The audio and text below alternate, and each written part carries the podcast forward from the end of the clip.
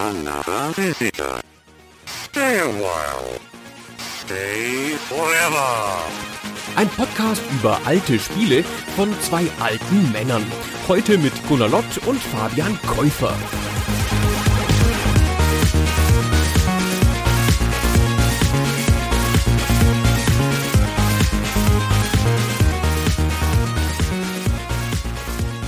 Hallo Fabian.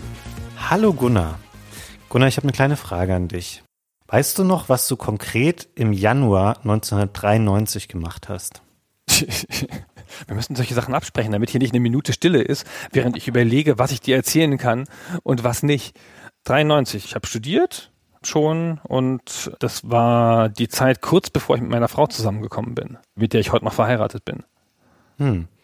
Okay, ich habe ausnahmsweise was Konkreteres parat und das kommt selten vor, wenn wir über so alte Spiele sprechen, dass ich mich noch so genau daran erinnern kann, weil natürlich hat der Januar 1993 was mit dem Thema zu tun, über das wir heute sprechen. Das Thema, ich kann das schon mal vorwegnehmen, Super Mario Kart auf dem SNES.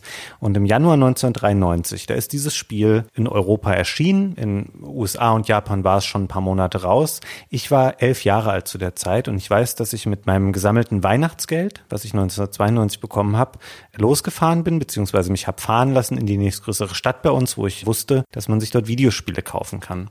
Und wie jedes vernünftige Kind zu der Zeit hatte ich einen Super Nintendo zu Hause und ich wollte unbedingt Super Soccer haben.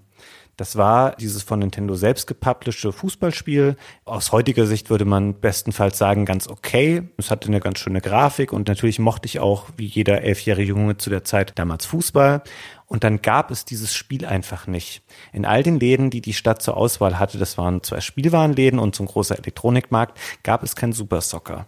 Und ich natürlich, auch wieder wie jedes elfjährige Kind, möchte dann nicht ohne neues Spiel nach Hause fahren, weil man hat sich darauf gefreut, man hat seine 100 D-Mark dabei, hatte aber das Problem, viele Spiele, die keine Nintendo-Titel waren, die üblichen Third-Party-Spiele, die waren teurer. Die kosteten dann so 119, 129, 139 Mark. Das heißt, ich war sehr limitiert und ich konnte mir eigentlich nur einen Nintendo-eigenen Titel kaufen, weil die in der Regel 99 Mark kosteten. Und dann sah ich im Laden ein Spiel, was gerade rausgekommen war, ich hatte aber noch nie vorher davon gehört. Und das war eben Super Mario Kart. Und ich nehme das so in die Hand und gucke es mir an und denk so, hm, Mario, Luigi, die ganzen anderen Nintendo-Figuren, das kennst du? Aber du magst ja eigentlich gar keine Rennspiele. Und was soll denn so ein Kart-Rennspiel sein? Kann das wirklich Spaß machen? Und weil ich eben nicht ohne neues Spiel nach Hause gehen wollte und mich darauf verlassen habe, dass so ein Mario-Spiel schon gut sein wird, habe ich mir das dann gekauft. Ein völliger vorheriger Unkenntnis dieses Spiels. Und ich kann aus heutiger Sicht sagen, es war eine der persönlich besten Entscheidungen, die ich jemals blind getroffen habe.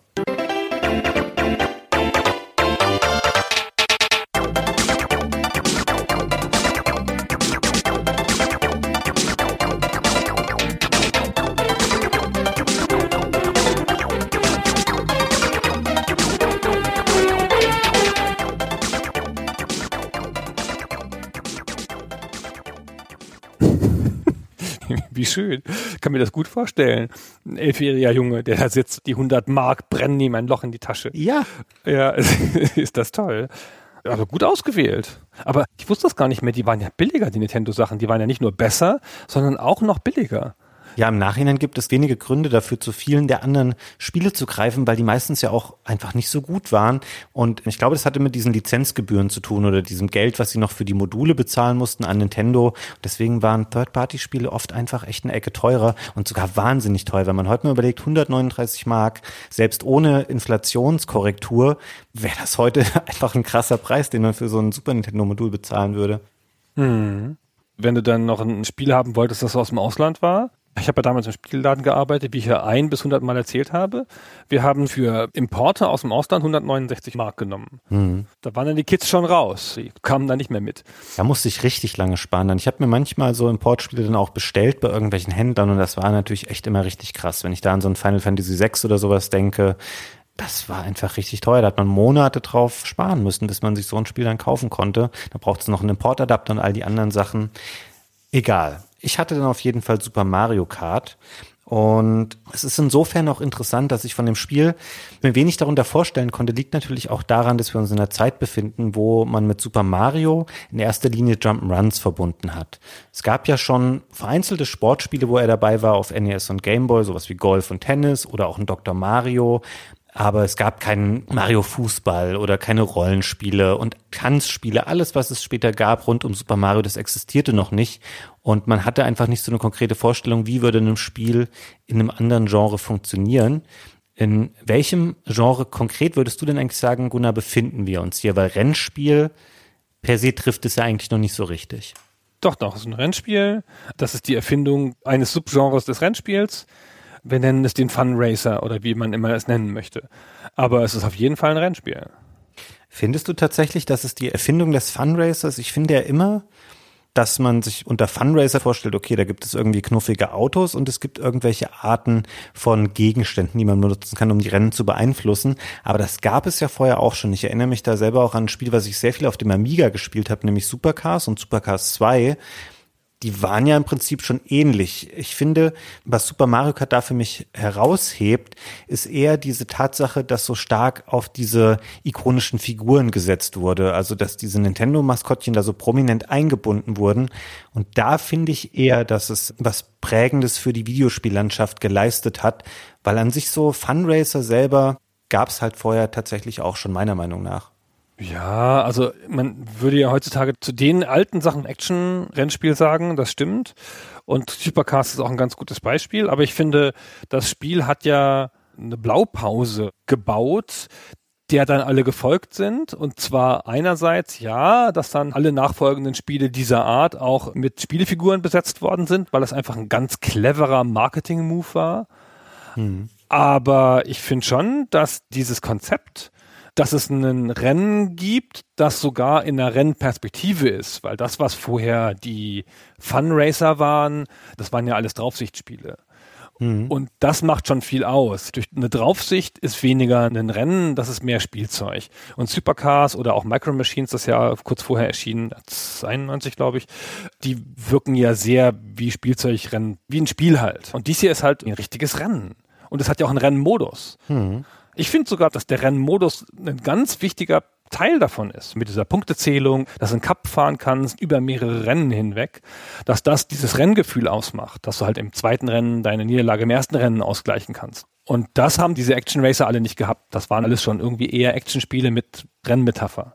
Mhm. Diese Differenzierung, die du machst in der Perspektive auf das Spiel, das finde ich ganz interessant und das ist natürlich wirklich ein guter Unterschied zwischen diesen Spielen und die Perspektive von Super Mario Kart und auch wie die technisch erreicht oder umgesetzt wurde. Da sprechen wir im späteren noch drüber. Finde es auch interessant, dass du die Tatsache, dass es sich selber als Rennspiel versteht oder auch so einen Rennmodus so konsequent umsetzen will, ist auch interessant, weil tatsächlich dieser Fun-Gedanke, der in dem Spiel drin ist, dieses lustige Bananenschalenwerfen mit bekannten Figuren, ist nichts, was ursprünglich dem Spielkonzept zu eigen war. Das Spiel wurde in Japan entwickelt von Nintendo EAD, also dieser Abteilung Entertainment Analysis and Development und ist wie so oft, wenn wir über Nintendo-Spiele aus der Zeit sprechen, ein Spiel, für das Shigeru Miyamoto hauptverantwortlich war als Producer. Hast du gerade gelacht? Ja, wie immer. Ja, es ist da wirklich wie immer. Und er war damals ungefähr so in meinem Alter, also Anfang 20. Nein, kleiner Scherz, er war knapp 40. Was ich bemerkenswert finde, dass wir über ein fast 30 Jahre altes Spiel sprechen und auch heute steht einfach Shigeru Miyamoto immer noch ganz doll für Nintendo-Spiele und wenn neue Nintendo-Spiele rauskommen, heißt es immer, oh, es ist wieder Miyamoto. Der war damals einfach auch schon ein verdienter Mitarbeiter und hatte zehn Jahre lang, ausgehend von Donkey Kong Anfang der 80er, schon wahnsinnig viele wichtige Spiele gemacht.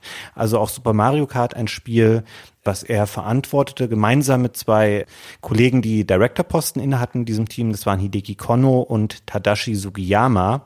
Und um wieder zurückzukommen darauf, was ich eigentlich sagen wollte, es stand da nicht die Idee von einem Fun-Kart-Spiel. Eigentlich sollte nämlich Super Mario Kart ein ganz anderes Spiel werden, nämlich eine Fortsetzung zu F-Zero, das ein Jahr vorher für das Super Nintendo erschienen war.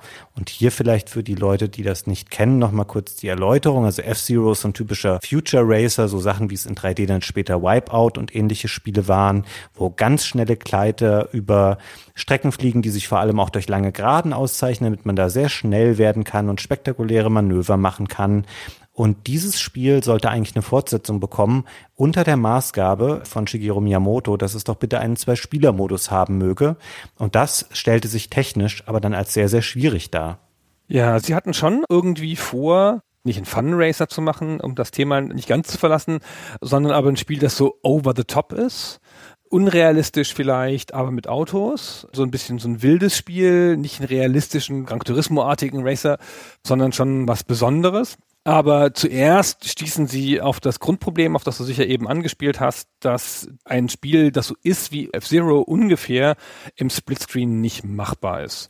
Ja, F-Zero hat eine ziemlich enorme Sichtweite, lange, gerade Streckenstücke, wo man auf Tempo fährt, was sich auch in einem Solospiel besser macht als in einem Multiplayer-Spiel. Da brauchst du Interaktionsstellen wenn du gegen jemanden fährst, dann musst du den in der Kurve überholen können. Wo denn sonst? Da fährst du nicht nebeneinander her auf einer langen geraden Strecke.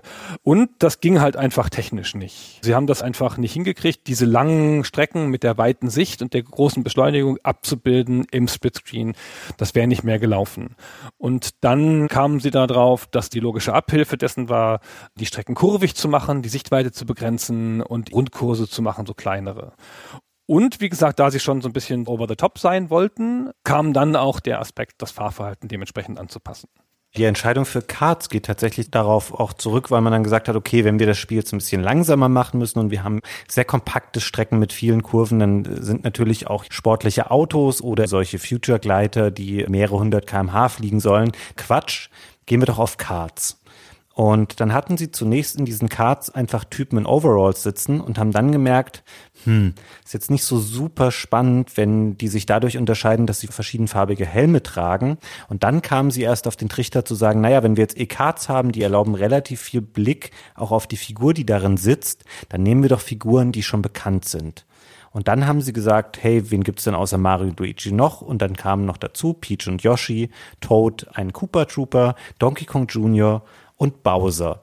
Und diese Figuren hatten auch den Vorteil, auch wenn du die von hinten siehst, was einfach bei der Perspektive des Spiels sehr häufig der Fall ist, kannst du sie trotzdem noch erkennen. Und sie sind natürlich auch ein super Marketing-Tool, um dieses Spiel verkaufen zu können.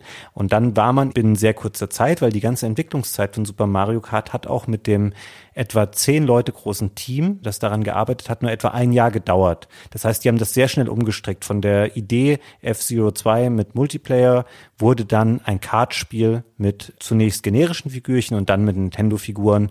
Und dieser Plan ist sehr schnell zustande gekommen und so wurde das Spiel dann darauf entsprechend gebaut. Genau, das kam ja, du hast gesagt, im Januar 93, es kam ja in den USA und Japan im August des Vorjahres schon. Und die hatten im April des Vorvorjahres ihr Team fertig. Hm. Ungefähr 14, 15, 16 Monate maximal, also nicht viel mehr als ein Jahr. Und vorher hatten sie schon so ein bisschen rumgebastelt, aber vorher war nur Brainstorming. Das haben sie halt relativ schnell und relativ straight durchgezogen, obwohl so ein Spiel natürlich ein stark iterativer Prozess ist weil das kannst du ja nicht am Reißbrett planen. Wir kommen auf die Entstehungsgeschichte noch ein bisschen zurück, wenn wir über die Features sprechen und über die Bestandteile des Spiels. Lass uns noch mal kurz sagen, was für ein Spiel es eigentlich ist, für die eine Person oder drei Personen, die diesen Podcast hören, die das nicht gespielt haben sollten. Das ist ein Rennspiel. Wir sehen es in einer Art Pseudo-3D-Ansicht. Erklären wir euch noch ein bisschen genauer, was diese Pseudo-3D-Ansicht auf dem Super Nintendo bedeutet und man wählt einen von acht Fahrern aus. Du hast schon erklärt, welche. Alles Nintendo-Helden, bis auf den Koopa Trooper, der da so ein bisschen komisch drin wirkt. Das ist halt Bowser und ein namenloser Koopa Trooper. Irgendwie ein bisschen komisch, aber gut. Du suchst dir halt einen von denen aus. Die sind auch alle unterschiedlich und haben ein bisschen unterschiedliches Fahrverhalten. Kommen wir noch zu. Und mit denen kannst du dann als Hauptspielmodus den Grand Prix fahren. Und den Grand Prix gibt's in drei Stufen nach der Kubikzentimeter-Klasse. 50, 100, 150. 150 musst du erst freischalten. Und dann suchst du einen Cup aus und fährst du fünf Rennen.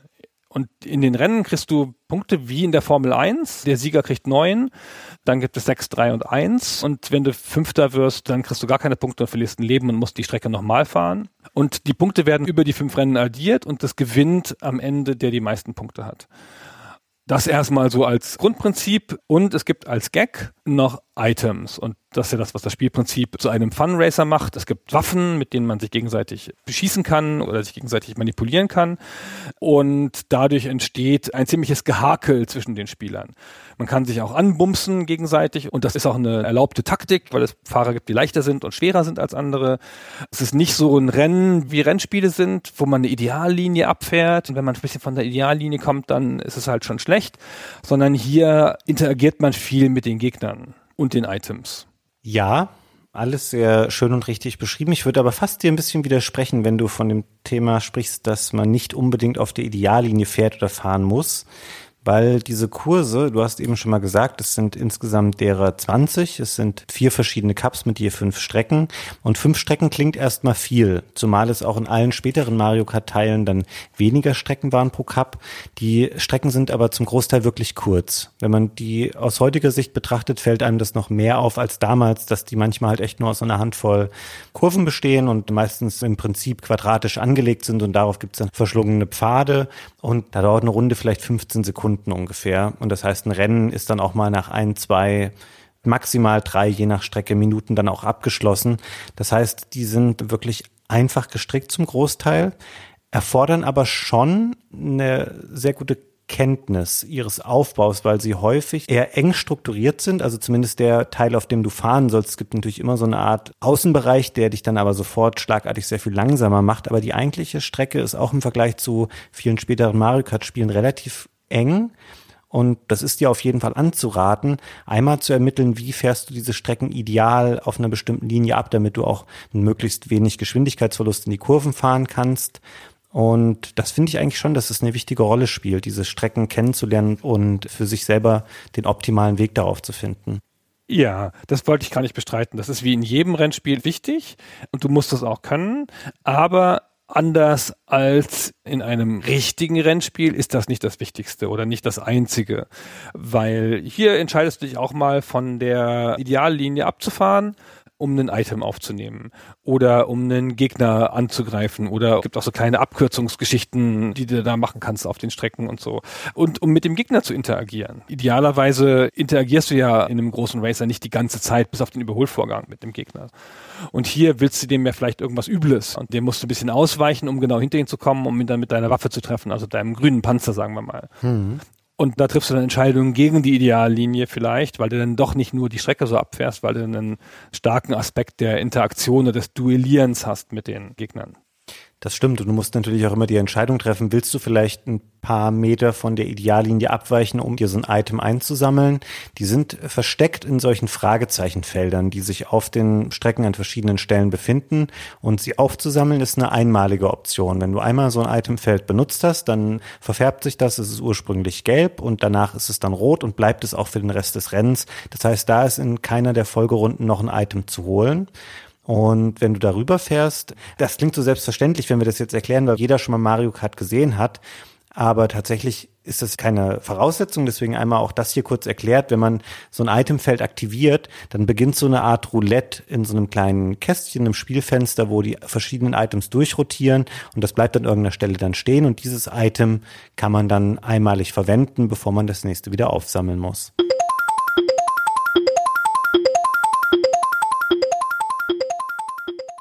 Genau. Wollen wir an der Stelle schon erläutern, was die verschiedenen Items des Spiels sind? Ja, wenn wir sie jetzt gerade erwähnt haben, dann können wir sie ja mal eben durchgehen. Zumal ich da ja eine kleine Überraschung erlebt habe beim Wiederspielen, weil ich nämlich dachte, ein bestimmtes Item, von dem man immer redet, nämlich dem blauen Panzer, wäre hier schon drin gewesen, aber das kam ja erst bei Mario Kart 64. Hm. Hatte ich komplett verdrängt. Es gibt ja noch andere ähnliche Spiele, auch später noch, und da sind es oft Raketen oder der berühmte Hammer bei Macro Machines V3. Aber hier sind die Sachen alle bisschen lustig und passend zu den Charakteren, die es da als Items gibt. Gehen wir so kurz durch. Ja, würde ich sagen. Im Grunde geht es ja relativ schnell, weil sie sich in zwei Gruppen aufteilen lassen. Es gibt einmal Sachen, die mir selber als Fahrer einen Vorteil verschaffen. Das ist zum einen ein Pilz, der einen kurzen Turbo aktiviert. Es gibt eine Feder, mit der ich höher springen kann als mit der eigentlich am Kart vorhandenen Sprungfunktion. Es gibt Münzen. Das ist so ein Doppelpack als Item wobei die Münzen so ein bisschen rausfallen unter allen anderen Items, aber das können wir nachher nochmal erklären. Es gibt einen Geist, das ist so ein typischer kleiner Flattergeist, wie man ihn aus den Super Mario Jump'n'Runs kennt. Der macht einen kurz unsichtbar und klaut auch bei einem der anderen Fahrer dessen Item weg. Und es gibt den Stern. Der Stern macht einen für einige Sekunden unverwundbar und auch sehr viel schneller. Und man kann, deswegen hat der Stern so eine Art Doppelfunktion, damit auch die anderen attackieren. Wenn ich den Stern aktiviere, dann läuft so eine besonders aufregende Musik und ich blinke ganz wild. Und wenn ich dann in den Gegner reinfahre, dann umdreht er sich. Das heißt, es ist auch ein Angriffsitem, genau wie die übrigen Items, die es noch gibt. Das sind nämlich Sachen, die in erster Linie einen Nachteil für den Gegenspieler darstellen sollen. Das sind Panzer in zwei Farben, also Schildkrötenpanzer. Es gibt grüne, die fliegen eine gerade Linie wenn sie irgendwo gegenprallen, dann werden sie da wieder korrekt zurückgeworfen und können so ganz wild über die Strecke schießen. Es gibt den roten Panzer, das ist das gleiche mit einer Art Zielsuchfunktion und soll automatisch den vor dir fahrenden Fahrer treffen. Es gibt den Bananenschalen, die auch so ein Spin-out der Gegner verursachen. Das heißt, die umdrehen sich da und bleiben somit kurz stehen. Und es gibt den Blitz, den ich so ein bisschen als vielleicht den Vorläufer dieses blauen Panzers bezeichnen würde, den du gleich reinwerfen wirst, weil er ein sehr mächtiges Item ist und allen anderen Fahrern Schaden zufügt, indem er sie kurz schrumpft, wodurch sie langsamer werden und auch wieder anfällig dafür sind, dass ich sie überfahren kann, was ihnen einige Sekunden Zeit raubt, bevor sie selber ihre Fahrt fortsetzen können. Und das sind auch schon die Items, die hier vorhanden sind. Also viele solcher prototypischen Sachen, die Panzer sind im Grunde genommen ja auch Raketen, wie sie in vielen anderen Rennspielen dann auch benutzt werden. Genau. Es gibt noch drei andere Items, das Ei, der Feuerball und der Giftpilz, aber die können nur benutzt werden von einem Gegner. Und das sind auch Items ungefähr in der Richtung der Bananenschale, die werden irgendwo hingeworfen und dann fährst du da rein und dann hast du Nachteile, kannst nicht weiterfahren. Das ist heutzutage wie so ein Prototyp dafür, weil die sich großenteils durch die ganze Serie gezogen haben. Aber das war damals schon sehr cool mit dem Thema verheiratet, finde ich. Weil die Computergegner, die benutzen auch alle nur bestimmte Items, die dann zu ihnen passen. Mario benutzt den Stern, Donkey Kong Jr. wirft nur mit der Bananenschale, Cooper Trooper schießt den grünen Schildkrötenpanzer. Das klingt jetzt auch einigermaßen trivial, aber was ein relativ neues Konzept ist zu der Zeit und auch sonst ein seltenes Konzept ist, ist, dass die Items unterschiedlich zugänglich sind, abhängig von deiner Position im Rennen. Also die Gegner haben alle eins und das können sie immer einsetzen, die Computergegner. Und das ist dann ein bisschen wie normales Design sozusagen. Aber du kriegst als Spieler, auch der Mitspieler, wenn es ein Mehrspielerrennen ist, es ist ein Zwei-Spieler-Spiel, haben wir schon gesagt, du kriegst die Gegenstände je nachdem, wo du stehst. Wenn du vorne bist, als Erster oder Zweiter, dann kriegst du in der Regel schwache Items und defensive Items, klassischerweise sowas wie die Bananenschale. Und wenn du weiter hinten bist, dann kriegst du auch so starke Items wie die zielsuchende Rakete, also den roten Panzer oder den von dir schon erwähnten supermächtigen Blitz. Und das ist eine Spieldesign-Philosophie, die relativ selten ist. Das nennt man einen negativen Feedback-Loop. Ich hole da gleich noch ganz kurz aus, weil ich das wichtig finde für das Verständnis dieses Spiels und weil es im nächsten Teil, über den wir heute nicht so groß sprechen, im Mario Kart N64, noch eine extremere Variante davon gibt, der oft zitierte blaue Panzer. Und den blauen Panzer kannst du kriegen, wenn du ganz hinten bist, auf einer der letzten beiden Positionen, glaube ich, oder nur auf der letzten. Und wenn du den schießt, dann fliegt er das ganze Feld nach vorne über alle anderen hinweg und trifft immer den, der vorne liegt, also auf Platz eins. Und das ist natürlich ein Item, das gute Spieler aller Generationen gehasst haben. Ja, weil da liegst du halt vorne und ganz kurz vor Schluss kriegst du diesen blauen Panzer abgeschossen und kommst dann als Fünfter durchs Ziel, hast aber das ganze Rennen geführt. Aber das gibt's erst ab dem N64-Teil. Genau. Du wolltest dann das mit dem negativen Feedback Loop ausführen. Genau. Im Game Design gibt es zwei Beispiele für Feedback Loops und ein Feedback Loop bedeutet so viel wie ein Erfolg, den du jetzt im Spiel hast, beeinflusst einen Erfolg oder Misserfolg später. Also du hast jetzt etwas geschafft oder nicht geschafft und davon hängt ab, ob du die nächste Sache schaffst oder nicht schaffst oder ob du es da leichter hast. Das ist ein Feedback Loop. Der klassische Feedback Loop ist der positive Feedback Loop. Das heißt, ein Erfolg erleichtert einen Erfolg oder ein Misserfolg begünstigt einen Misserfolg. Ganz klassisch Du bist in einem Rollenspiel, du schlägst einen schwierigen Gegner, schaffst du gerade so, kriegst das Superschwert und bist beim nächsten Gegner stärker und hast es ein bisschen leichter oder kannst gegen eine stärkere Gegnerklasse kämpfen. Dein Erfolg begünstigt deinen späteren Erfolg. Oder ganz klassisch, das Schachspiel, du nimmst dem Gegner eine Figur weg, ab da bist du im Vorteil, weil der erste Erfolg begünstigt den nächsten Erfolg. Du verlierst eine Figur, ist es umgekehrt. Und der negative Feedback Loop, der ist genau umgekehrt. Das heißt, der Erfolg begünstigt einen Misserfolg oder der Misserfolg begünstigt einen Erfolg im Spiel. Und das gibt es fast nicht, weil das ist ja eine Bestrafung eines Spielers, wenn er nämlich einen Erfolg hat, dass er dann dadurch der nächste Misserfolg leichter wird. Und das ist aber jetzt hier so gemeint und auch gemacht in dem Super Mario Kart noch ein bisschen und im Mario Kart 64 viel stärker noch mit dem blauen Panzer.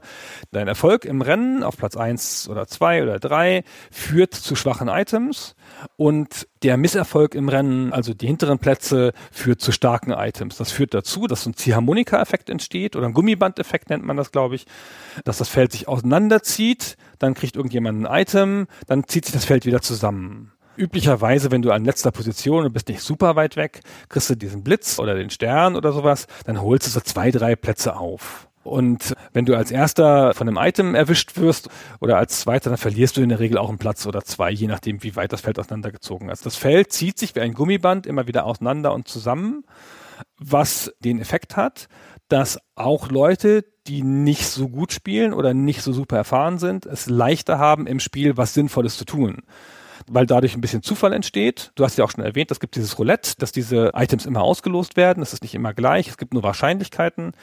Es ist aber so, dass ich mit meiner Tochter spielen kann und fahre der dann weg. Am Anfang, bevor sie fünfmal gespielt hat, dann ist sie natürlich besser als ich, wie alle Kinder dann fahre ich ihr halt weg und dann kann sie aber mich mit dem Blitz wieder einholen. Das heißt, auch jemand, der schlecht ist, fährt nicht die ganze Zeit öde hinterher, sondern kann hoffen auf das richtige Item, kann mit dem Item was machen, hat eine Chance, den Führenden oder das Feld noch zu stören. Und der Führende, so gut er auch ist, kann nie sicher sein, dass ihm nicht noch was passiert, was Unvorhergesehenes. Und dieses Element des Unvorhergesehenen ist auch das, was Miyamoto in dem Interview mal 1992 als Grund dafür angegeben hat. Er will nicht, dass sich Sieger sicher fühlen. Und das ist das Lehrbuchbeispiel für negative Feedback Loops und die gibt es, wie gesagt, selten. Mhm. Der Hauptgrund, warum das hier natürlich eingeführt wurde, ist der Mehrspielermodus. Das wirkt sich sehr viel mehr noch in vielen späteren Mario Karts aus, weil dann die Heimkonsolenteile zumindest immer auch einen Vier-Spieler-Modus hatten, also mindestens vier Spieler. Und du natürlich noch viel mehr dafür sorgen willst, dass alle dieser vier Spieler gleichberechtigt partizipieren können an so einem Rennen und nicht der, der es am besten oder besser kann als die anderen drei, immer gewinnen wird. Aber auch bei Super Mario Kart ist es schon sehr wichtig, auch wenn es hier auf zwei Spieler beschränkt bleibt. Man kann die Grand Prix ja auch zu zweit fahren.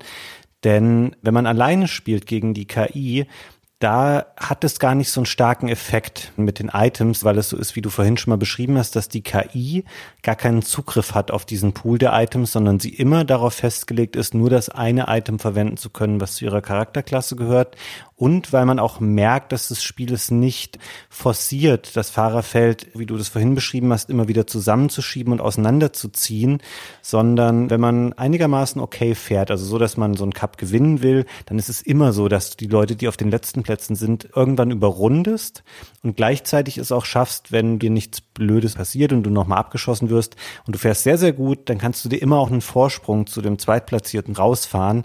Also da spielt es nicht so eine große Rolle für das Spiel durch die Items, das zu unterdrücken. Also da richtet sich die Platzierung stärker nach den tatsächlichen Fahrskills, als wenn mindestens zwei menschliche Spieler, was hier schon das Maximum ist, am Spiel teilnehmen. Dann ist das ein, finde ich, hier schon sehr gut umgesetztes System, um das abzumindern oder verschiedene Kompetenzstufen von Spielern auszugleichen. Ich finde, dass das hier schon sehr, sehr gut gemacht wurde, vom Start weg. Ja, finde ich auch. Ich finde es ganz schön krass, wie sehr das zwei unterschiedliche Spiele sind im Multiplayer und im Singleplayer-Modus. Gut, das ist ja immer so bei Multiplayer-Spielen, dass gegen die KI nicht so das wahre Spiel ist. Also auch, dass das System mit den Items anders funktioniert im Singleplayer.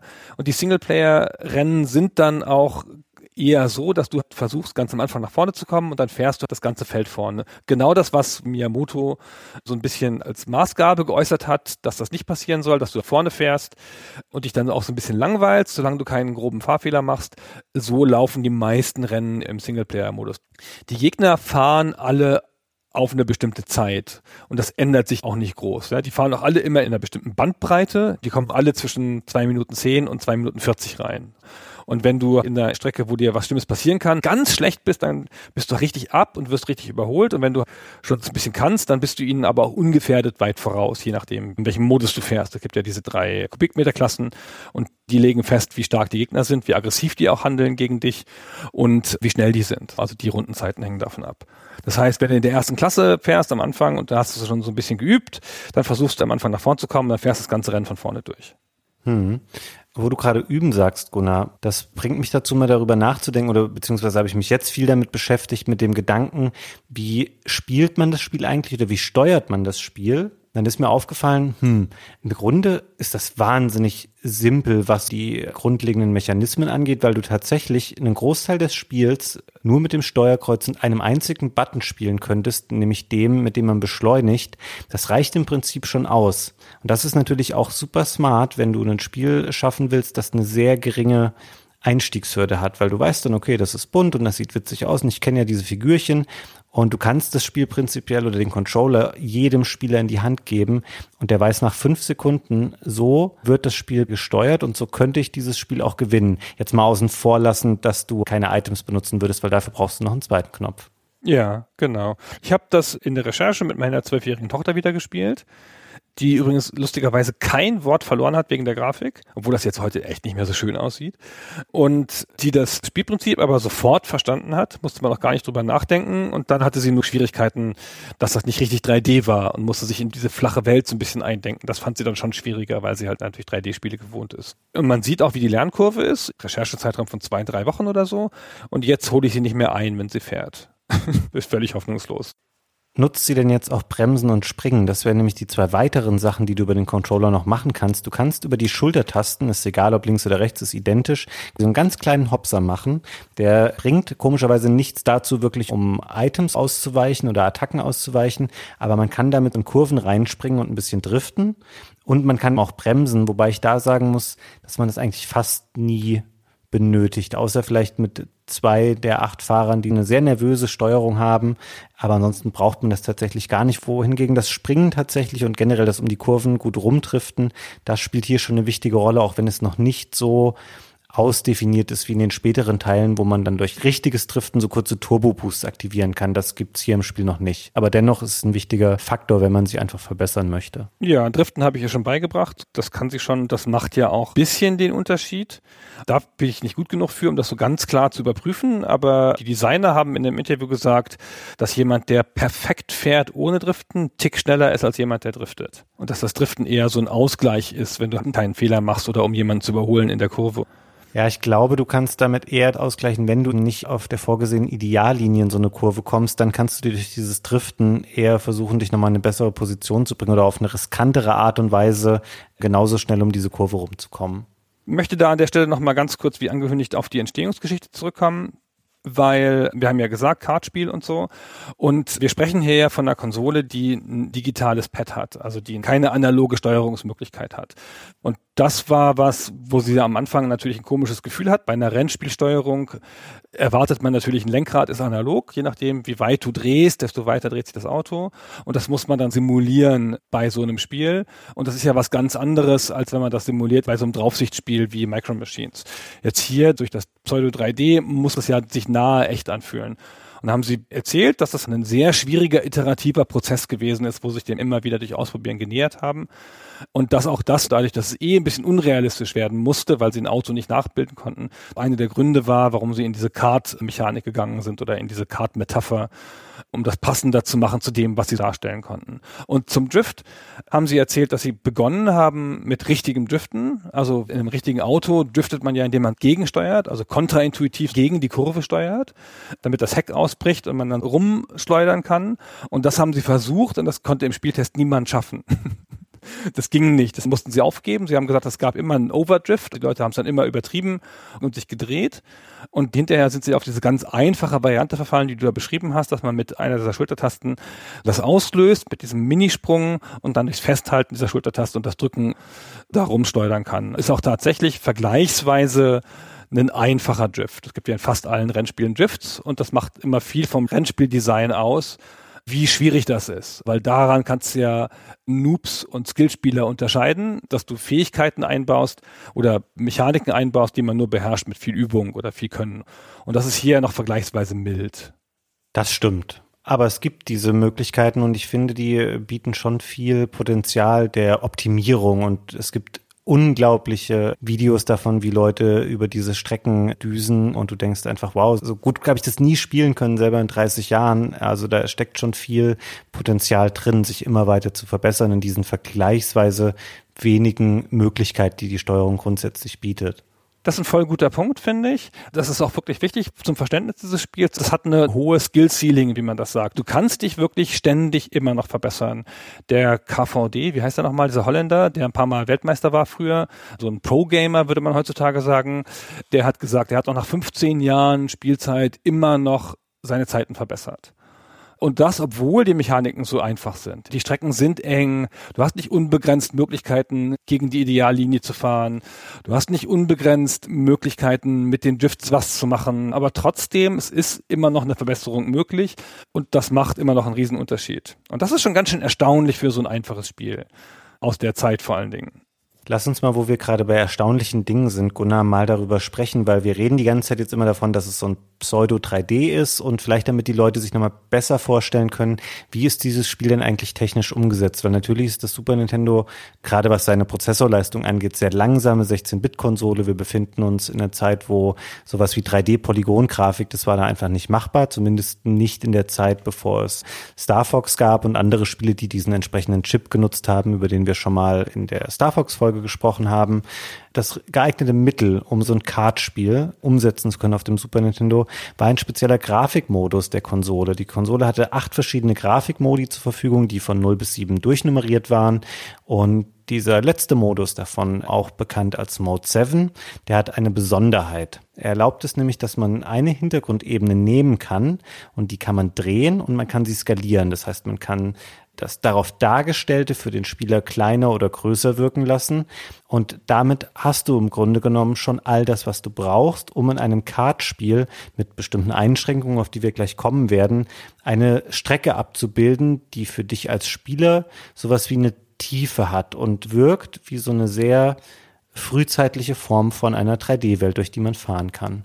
Genau. Es ist so ein bisschen so, als würde man die Strecke in 2D aufzeichnen und dann das Bild von dieser Strecke nehmen und in den Hintergrund klappen sodass dadurch Tiefe entsteht. Als würde man ein Spielzeugauto nehmen und das auf einem Bild fahren lassen und das Bild hängt nicht an der Wand, sondern hat man auf den Tisch gelegt.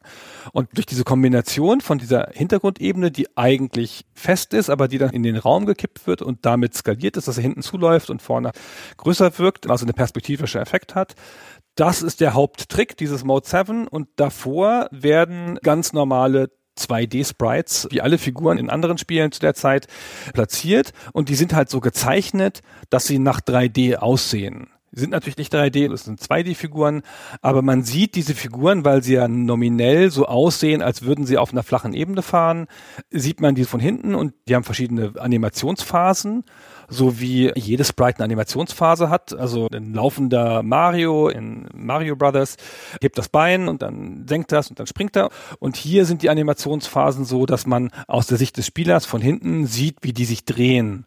Und so ein Character, so ein Sprite hat zwölf Animationsphasen, also immer jeweils eine ganz kleine Drehung, immer so ein paar Grad und dann werden die auf der anderen Seite nochmal gespiegelt. Das heißt, man kann diese Figuren durch dann insgesamt 22 Animationsphasen von allen Seiten sehen und dadurch entsteht die andere Hälfte des 3D-Eindrucks. Mhm. Du hast eben schon mal so lapidar das Wort flach mit eingebaut in deine Beschreibung. Das ist natürlich was, wodurch sich eine Einschränkung ergibt, dadurch, dass man nur sowas hat wie eine Art 2D Teppich oder Tapete, die sich bewegt, hast du keine Möglichkeit, Höhenunterschiede abzubilden. Das heißt, die Strecken von Super Mario Kart sind, was aus heutiger Sicht relativ irritierend wirkt, alle komplett flach. Es gibt da drin keine Hügel, keine Sprungschanzen. Also doch, es gibt so Möglichkeiten, kleine Sprünge kann man ja selber machen und es gibt auch Felder, die sowas auslösen können. Da wird aber nur die Figur einmal kurz hochgehoben. Die Strecken selber haben keine Erhebung oder sowas in der Art, über die man fährt, weil das natürlich damit nicht möglich ist. Und nochmal eine Frage an dich, Gunnar, weil du hast eben auch diesen schönen Vergleich gemacht mit, es ist ein Spielzeugauto, das über eine flache Fläche fährt. Aber ist das eigentlich wirklich so? Weil wenn man sich das Spiel anschaut und es einmal gesehen hat, dann kann man es auch nicht mehr ungesehen machen. Die Figur selber bewegt sich ja im Grunde genommen nie aus der Bildschirmmitte weg. Diese Cards sind fest fixiert in der Mitte des Bildschirms und natürlich, wenn du links rechts drückst, dann werden dir diese verschiedenen Ansichten gezeigt, dieser 2D-Figur, damit der Eindruck davon entsteht, dass sie sich drehen würde, um Kurven zu fahren. Aber es ist nicht eigentlich so, dass die Cards stillstehen und du ziehst und drückst und drehst nur diese Eben, die darunter liegt und das Card bewegt sich gar nicht von der Stelle? Ja, aber das ist ja ein typisches Problem, das du bei Videospielen hast.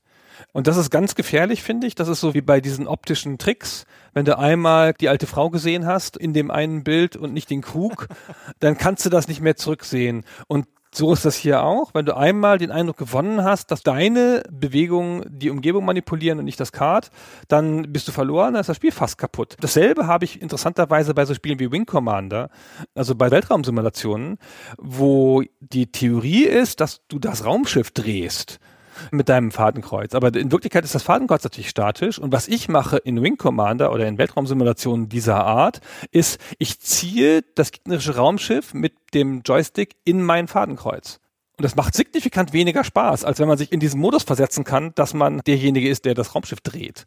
Ich bin jetzt gerade gar nicht froh, dass du das jetzt hier erzählst, weil es mir jetzt gerade so ein bisschen Wing Commander und Co-matig macht, wenn ich mir das so vorstelle, weil es mir natürlich die Illusion zerstört. In Mario Kart wirkt sich das für mich null auf den Spielspaß aus. Aber irgendwann hatte ich mal, das ist jetzt auch nicht jetzt passiert, sondern vor vielen Jahren schon diesen Moment, wo ich dachte, ja Moment mal, das Kart ist doch einfach in der Mitte angeklebt und ich bewege doch nur diese platte Fläche, die da drunter ist. Und das fährt doch gar nicht. Und ich möchte das einfach aus der Mitte des Bildschirms raushauen. Das geht nicht, weil es unmöglich ist, einfach nicht vorgesehen im Spiel, um das so umsetzen zu können. Und das war natürlich auch schon eine technisch sehr respektable Leistung, für die das Super Nintendo übrigens so auch in seiner Grundform nicht ausreichend gut gewesen wäre. Auch Super Mario Kart hat wie ungefähr ein gutes Dutzend anderer Spiele so einen Zusatzchip drin, den DSP 1 Chip oder DSP 1 der hatte so eine Art unterstützende Leistung für diese Mode 7 Effekte. Ein Spiel, was den auch hat, ist zum Beispiel Pilot Wings. Das ist dieses Flugschulspiel, wo man Fallschirmspringen, Doppeldecker fliegen und sowas machen kann. Und das nutzt auch ganz extrem diesen Effekt. Vor allen Dingen beim Fallschirmspringen kann man sich das gut vor Augen führen. Man fällt aus dem Flugzeug und man dreht eigentlich nur die Landefläche unten und sie wird automatisch immer näher rangezoomt, je näher ich mich mit dem Männchen dem Boden nähere. Also für Super Nintendo war das ein Segen, dass dieser Mode 7 vorhanden war, weil ansonsten hätte man so Spiele wie Mario Kart gar nicht machen können. Aber vielleicht sagst du noch mal, Gunnar, es gibt nämlich noch eine und auch das ist was, was für mich irgendwie selbstverständlich war, weil ich dieses Spiel schon fast 30 Jahre spiele. Aber was den Blick auf das Spielgeschehen angeht, gerade im Einzelspielermodus, hat es eine super seltsame Designentscheidung. Es nutzt nämlich bei weitem nicht die ganze Fläche aus. Ja, warte ganz kurz. Ich habe noch zwei Kleinigkeiten, damit wir diesen Mode 7 Teil komplett abschließen. Okay, gerne. Und das eine ist dass es noch zwei Effekte hat, die wir noch nicht erwähnt haben, aber die so ein bisschen zum Gesamtbild gehören. Also wir sind auf dieser planen Ebene unterwegs. Das ist übrigens so eine Art Megatextur, diese 256 mal 256, so ein Riesenteil. Der gesamte Bildschirm ist ja nur 256 mal 224. Und im Hintergrund, damit du dann sozusagen nicht einfach ins Nichts guckst, sind zwei simple, super einfache Parallax-Ebenen. Die scrollen mit und die geben natürlich auch noch Bewegung. Und die Sprites der Gegner, die die liegen in drei Größen vor, was man natürlich auch aus alten Spielen kennt. Je weiter die weg sind, dann schaltet das ein bisschen hart um an ein paar Stellen, wenn du es ein bisschen ungünstig zuguckst und springt dann auf die nächst kleinere Sprite-Größe, aber das ist ja auch ein ganz normaler Effekt. So, jetzt habe ich schon wieder vergessen, was du gefragt hast. Entschuldigung. Warte mal, die Gegner haben echt nur drei verschiedene Größen? Das kann doch nicht sein. Das wäre crazy. Ich hätte gedacht, das sind viel, viel mehr. Das ist wahrscheinlich noch was, was du mir jetzt gerade hier gesagt hast, was ich gar nicht wissen wollte, weil mir jetzt immer auffällt, wie sprunghaft diese Gegnergrößen da ja wechseln müssen. Aber ich finde, das ist halt diese enorme Leistung, dass sie mit dieser Technologie ein Spiel gemacht haben, das sich wirklich nach 3D anfühlt. Und es scheitert ja an ganz vielen Stellen. Es kann ja zum Beispiel auf den Strecken nicht richtig Gegenstände abbilden. Man ist es ja von den späteren Mario Karts gewohnt, dass diese Items, die stehen auf der Straße, fährst du so durch, durch so eine Box. Und hier ist das einfach auf dem Boden markiert, wie du schon gesagt hast. Und dann werden die halt rot, weil sie da nichts darstellen können. Im Battle-Modus, den wir noch genauer erklären, was das ist, aber da ist es so eine Art Duell-Modus, da gibt es Mauern. Und die Mauern erheben sich nicht über die platte Ebene, weil die Engine das nicht kann. Ja, Du fährst aber gegen die Mauern gegen. Die sind halt so, als würden sie vor dir stehen, kannst du mal drüber gucken, sind einfach eingezeichnet auf dem Boden man merkt schon allen Ecken und Enden, dass sie Kompromisse machen mussten, weil diese Technologie so atemberaubend ist für diese Konsole. Aber sie haben, und das ist ganz schön besonders, finde ich, die Kompromisse alle an den richtigen Stellen gemacht, da wo es nicht stört.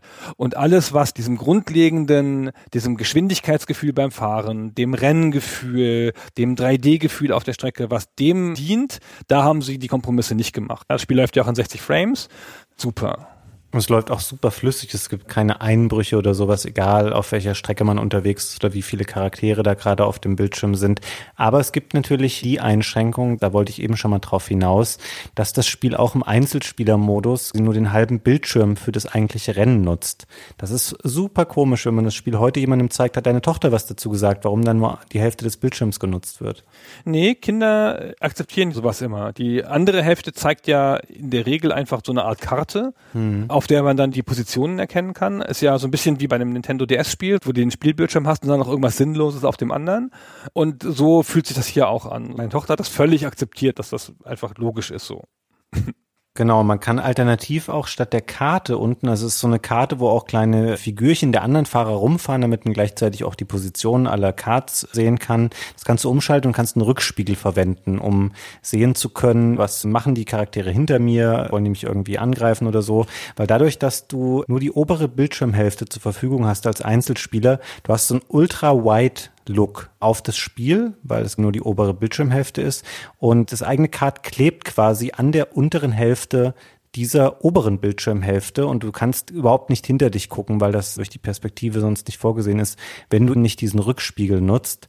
Und ich habe lange Zeit gedacht, dass diese Einschränkung besteht halt auch aus technischen Gründen, weil man das nicht im Vollbild hätte sonst in der Form machen können. Aber das muss ja eigentlich Quatsch sein, weil theoretisch müsste der Rückspiegel identisch anspruchsvoll sein wie einfach nochmal die andere Hälfte des Spielgeschehens. Und im Zweispieler-Modus hast du ja auch zwei voneinander unabhängige, auch Ultrawide-Darstellungen dieses Rennens. Das kann doch keine Entscheidung sein, die auf technische Einschränkungen zurückzuführen war, oder? Doch, doch, weil ich glaube, du musst diese 256 mal 256 Tapete, die die Ebene bildet, nicht komplett darstellen, also nicht größer ziehen, sondern kannst immer da einen kleineren Ausschnitt von haben. Und ich glaube, das ist das, was die Performance stoppt. Okay, jetzt bin ich auf dünnem Eis hier mit meinem technischen Verständnis von sowas. Das ist gut. Ich habe extra dir den schwarzen Peter zugeschoben, wenn es um diese Vermutungen geht. Ja, das weiß ich nicht. Also ich habe da auch nichts in der Recherche zu gefunden, warum das so sein muss. Überall steht bloß, die Engine will das so. Und vielleicht ist es auch einfach wirklich, um diesen Anspruch als Zweispielerspiel zu unterstreichen und dass sie sich da nicht noch die Mühe gemacht haben. Sie haben ja, wie gesagt, an anderer Stelle Kompromisse machen müssen, haben sich gedacht, ach komm, wenn wir jetzt noch einen extra Modus, wo wir das nochmal anders darstellen müssen, dann müsste ja vielleicht das Kart sinnvollerweise nicht direkt am Boden sein, wenn du den ganzen Bildschirm hättest, sondern in der Mitte. Und dann müsste das eine neue Art der Darstellung testen, weil dann ist vielleicht das Driften anders und was weiß ich. Und vielleicht haben sie sich einfach gesagt, komm, den Quatsch sparen wir uns. Das ist einfach zu aufwendig, das noch sauber zu implementieren. Das machen wir dann in der nächsten Konsolengeneration. Hm was sie dann ja auch gemacht haben. Schon der zweite Teil ist komplett anders, was die technische Inszenierung angeht. Da können wir später nochmal drüber sprechen. Du hast eben mal ganz kurz diesen Battle Mode angerissen, Gunnar. Vielleicht erläutern wir den einmal noch ein bisschen genauer, damit wir dahin dann nicht nochmal zurückspringen müssen später. Weil im Grunde genommen haben wir, wenn wir den Grand Prix-Modus erklärt haben, was wir schon gemacht haben, es gibt nicht so viel mehr im Spiel. Du kannst als Einzelspieler noch Zeitfahren machen. Das nennt sich Time Trial im Spiel. Auch mit gespeicherten Bestzeiten. Das Spiel hat einen Batteriespeicher für deinen Fortschritt im Spiel und du kannst gegen Ghosts fahren, also gegen deine eigenen vorherigen Bestzeiten, die du aufgestellt hast. Das ist schon der ganze Einzel Einzelspielermodus und zu zweit gibt es eben auch den Grand Prix. Es gibt Match Race, das ist einfach auf den gleichen Strecken, die es in den Cups gibt, eins gegen eins fahren und es gibt eben diesen Battle Mode, der vier eigene Strecken hat, weil es ist nicht sinnvoll, hier einen definierten Start- und Zielpunkt zu haben, weil du da drin einfach kreuz und quer rumfährst. Es gibt auch Itemfelder und mit den Items, die du aufsammelst, versuchst du drei Ballons zu zerstören, die am Kart des Gegners befestigt sind. Ist auch so ein Mainstay geworden der Serie, gibt es auch in jedem anderen Spiel. Hat auch deutlich davon profitiert später, wenn man es zu viert gespielt hat und nicht nur zu zweit, weil du hast nicht immer so gut antizipieren können, wer greift einen gerade an, wenn da drei andere Fahrer mit sind. Bei eins gegen eins ist es heute auch schon ein bisschen simpel. Damals aber finde ich auch eine coole Ergänzung in dem Spiel, weil es nochmal dieses Spielprinzip ganz anders interpretiert, als es ein Rennen notwendigerweise ist, wo es nur darum geht, so schnell wie möglich von A nach B zu fahren. Es unterstreicht auch den Aspekt, dass das kein ernsthaftes Rennspiel ist. Sie haben ja zum Beispiel eine Zeit lang überlegt, ob sie die Items abschaltbar machen im Grand Prix-Modus für Leute, die ernsthafte Rennen fahren wollen.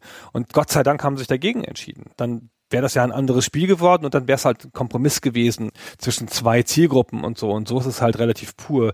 Miyamoto hat gesagt, dass es jetzt nicht so ist wie ein Simulationsspiel, sondern so ein Spiel darum, wie du Spaß haben kannst in einem Kart. Im weitesten Sinne, ja. Und das finde ich trifft es ganz gut. Und ich finde den Battle-Modus auch eine wertvolle Ergänzung. Spielt man jetzt nicht so oft, aber macht halt auch auf seine Art ein bisschen Spaß.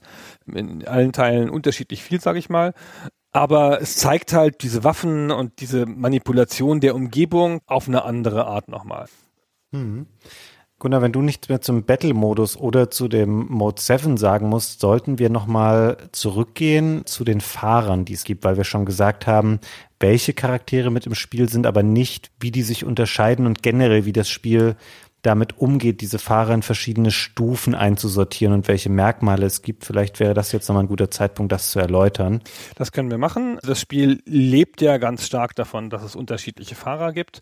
Du hast sie schon aufgezählt. Mario, Luigi, Peach, Yoshi, Bowser, Donkey Kong Jr., Koopa Troopa und Toad. Und man muss sich das mal vor Augen führen, das klingt jetzt heute ganz normal. Nintendo macht ein Spiel und bevölkert das mit den eigenen Charakteren. Oder irgendeine andere Firma macht ein Beat'em Up und bevölkert das dann mit Charakteren aus anderen Spielen. Dieses Crossover, dieses Marketingmäßige und so, das war zu der Zeit noch gar nicht typisch. Es gab schon mal ein Rennspiel, in dem Mario und Luigi zusammen aufgetreten sind. Aber nur in Japan, das Famicom Grand Prix. Mhm. Und es war ein großer überraschender Move, jetzt hier acht Charaktere von Nintendo, die alle aus unterschiedlichen Spielen kommen teilweise. Ja, ich wüsste nicht, dass Bowser und Donkey Kong Jr. schon mal in einem Spiel aufgetreten sind vorher zusammen.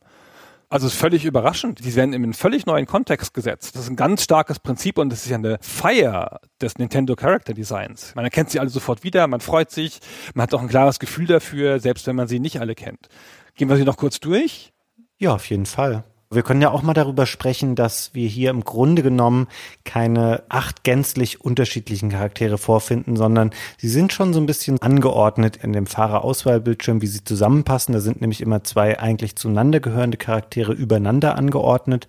Wenig überraschend bilden Mario und Luigi ein Set, Yoshi und die Prinzessin, Bowser und Donkey Kong und dann so die kleinen Fahrer, nämlich der Koopa Trooper und Toad. Bei Koopa Trooper übrigens kurz mal eingeschoben, weil wir vorhin das schon mal so ein bisschen belächelt haben, dass er in diesem Fahrerfeld ist. Die wollten halt gerne noch so ein Mario Widersacher drin haben und eigentlich haben sie wohl mal auf einem Gumba rumgedacht. Das sind diese kleinen braunen, pilzartigen Wesen auch der erste Gegner, der dir im allerersten Super Mario Bros. begegnet. Die waren aber nicht geeignet, weil sie zum Beispiel auch keine Hände haben. Ich finde es schön, dass der Anspruch an den Realismus dann noch so weit geht, dass man sagt, hm, Gumbas haben keine Hände, die können keine Karts fahren. Nee, was haben wir denn noch? Okay, nehmen wir so eine doofe Schildkröte, packen wir die mit rein. Und das Doofe habe ich natürlich jetzt nur so gesagt, weil ich hatte lange Zeit immer so ein Herz für diese Außenseitercharaktere im Spiel, nämlich Cooper Trooper und Toad. Und die Fahrer verhalten sich in etwa auch so zueinander, wie man es erwarten würde. Also Mario und Luigi sind so typische Allrounder-Charaktere. Die haben so eine mittelgute Beschleunigung, eine mittelgute Höchstgeschwindigkeit, sind ganz verlässlich, was ihre Steuerung angeht. Donkey Kong Jr. und Bowser, die beschleunigen sehr langsam, weil sie sind groß und schwer und es dauert, bis man diese Masse irgendwie mal in Bewegung versetzt hat. Dafür werden sie aber sehr schnell und sie haben einen größeren Impact auf die anderen Cards, wenn sie mit denen aneinander fahren. Du kannst nicht mit einem Toad zum Beispiel einen Donkey Kong Jr. aus der Bahn rammen. Und Yoshi und Peach sind so die Charaktere, die so ein Mittelding sind, die beschleunigen sehr schnell, haben nicht so einen guten Topspeed und haben eine relativ nervöse Steuerung, würde ich mal sagen. Es waren nie so meine Charaktere der Wahl.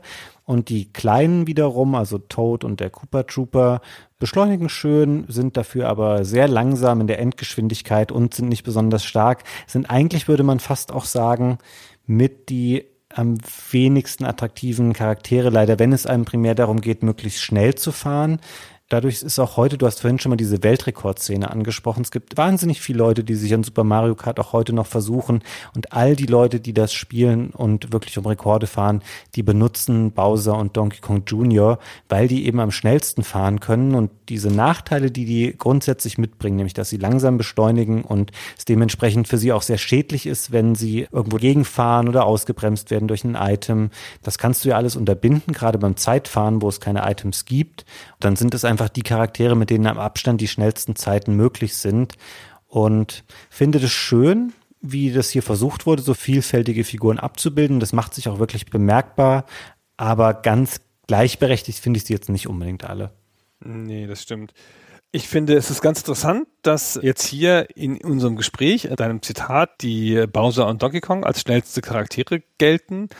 Die verlieren in den Multiplayer-Partien immer ist mein Gefühl. Das sind klassische Charaktere für, wenn du das im Solospiel spielst. Sagen wir mal, du nimmst im Solospiel Bowser, dann ist das ja ein ganz anderes Spiel. Ich habe schon vorhin beschrieben, die Unterschiede zwischen Solo- und Multiplayer-Spiel.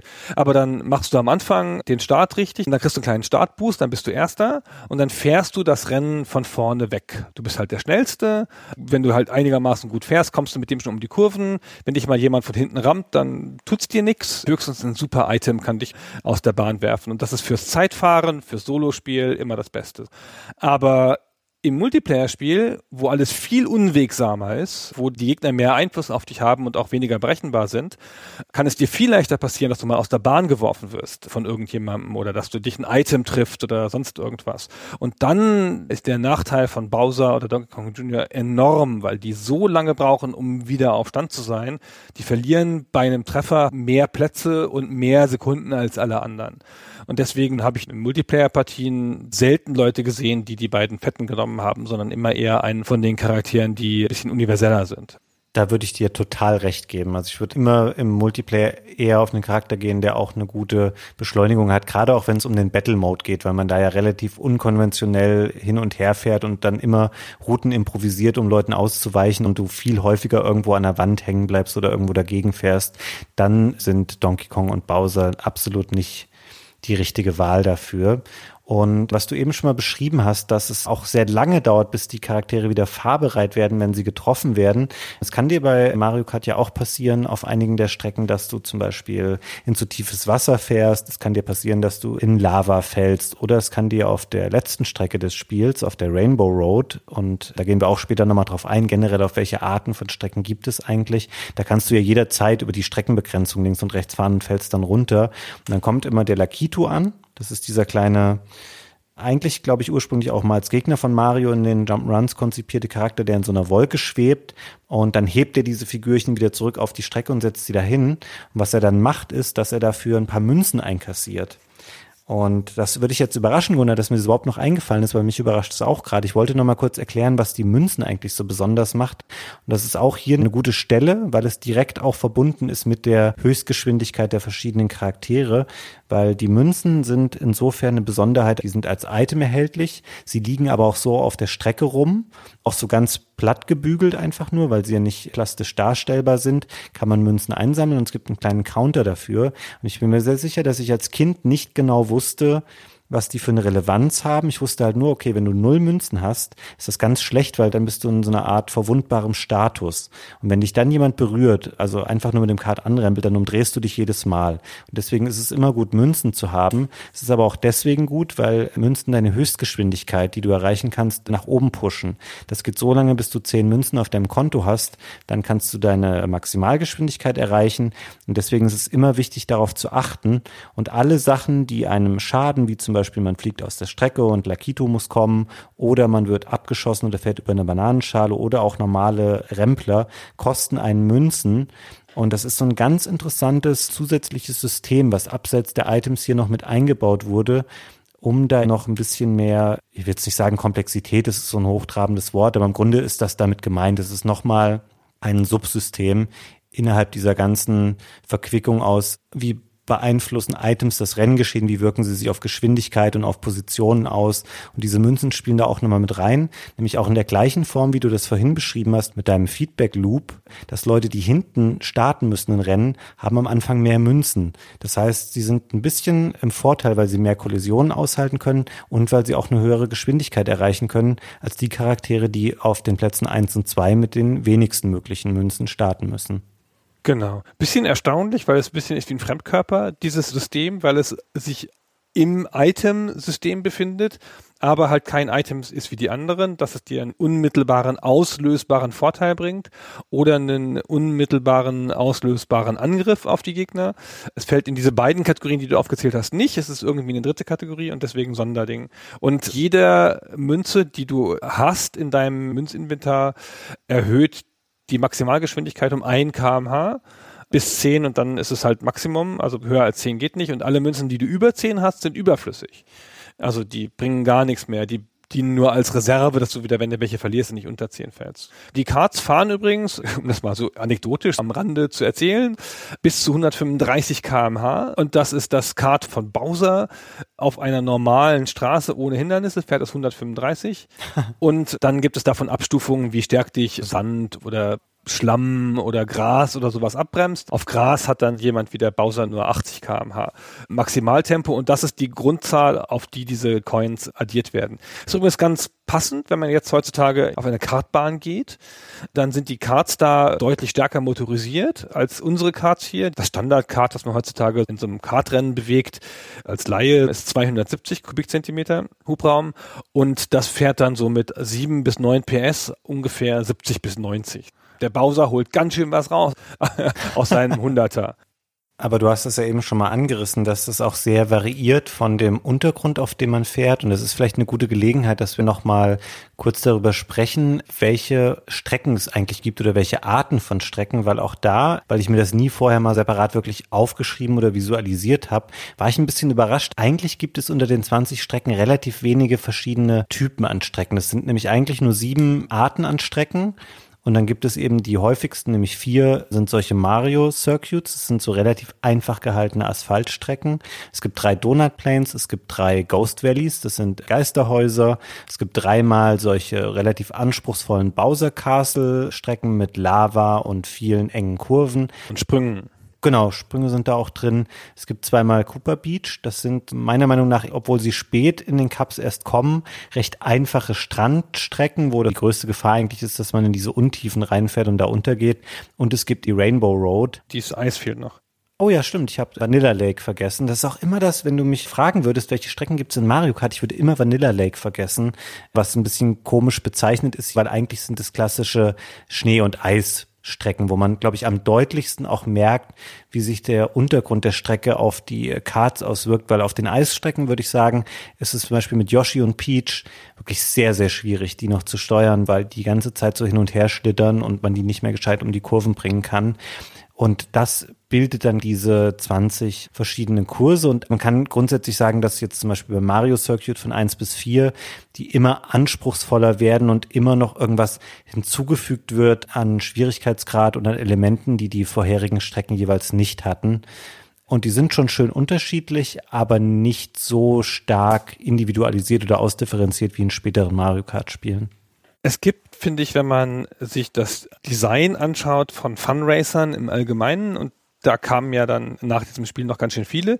Super vereinfacht gesagt, drei Sachen, nach denen man die so ein bisschen auseinander dividieren kann oder beurteilen kann. Eins davon haben wir schon ein bisschen angesprochen, ist das sind die Fahrmechanismen.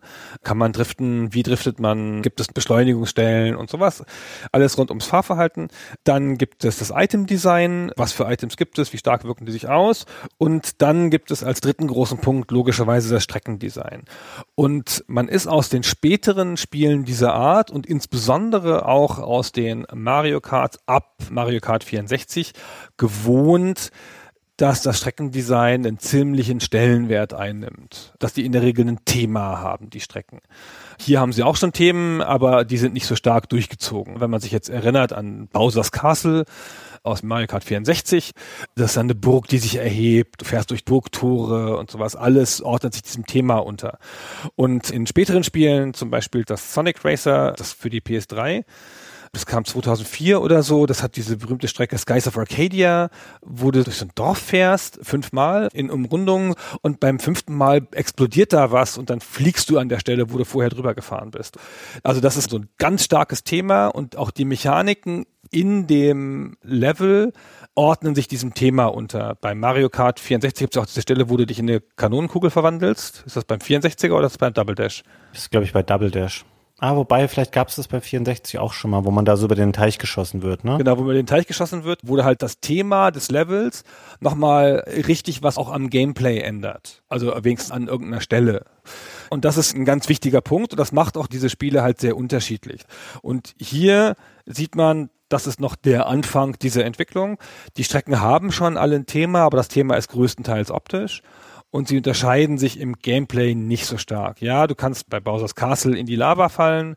Ja, auf der Eisstrecke ist es ein bisschen anders, weil das Fahrverhalten anders ist und so. Aber eigentlich sind das optische Unterschiede und so einen großen Unterschied macht es nicht. Und ein paar von den Strecken sind auch noch wirklich Rennstrecken, so wie man sich eine Rennstrecke vorstellt mit Asphalt und Grün drumherum. Also man sieht, dass das Spiel aus einem Mindset eines Rennspiels kommt, so ein bisschen, ja und sich dieses elaborate Streckendesign im ganzen Genre erst danach entwickelt hat und es hier nur angedeutet ist.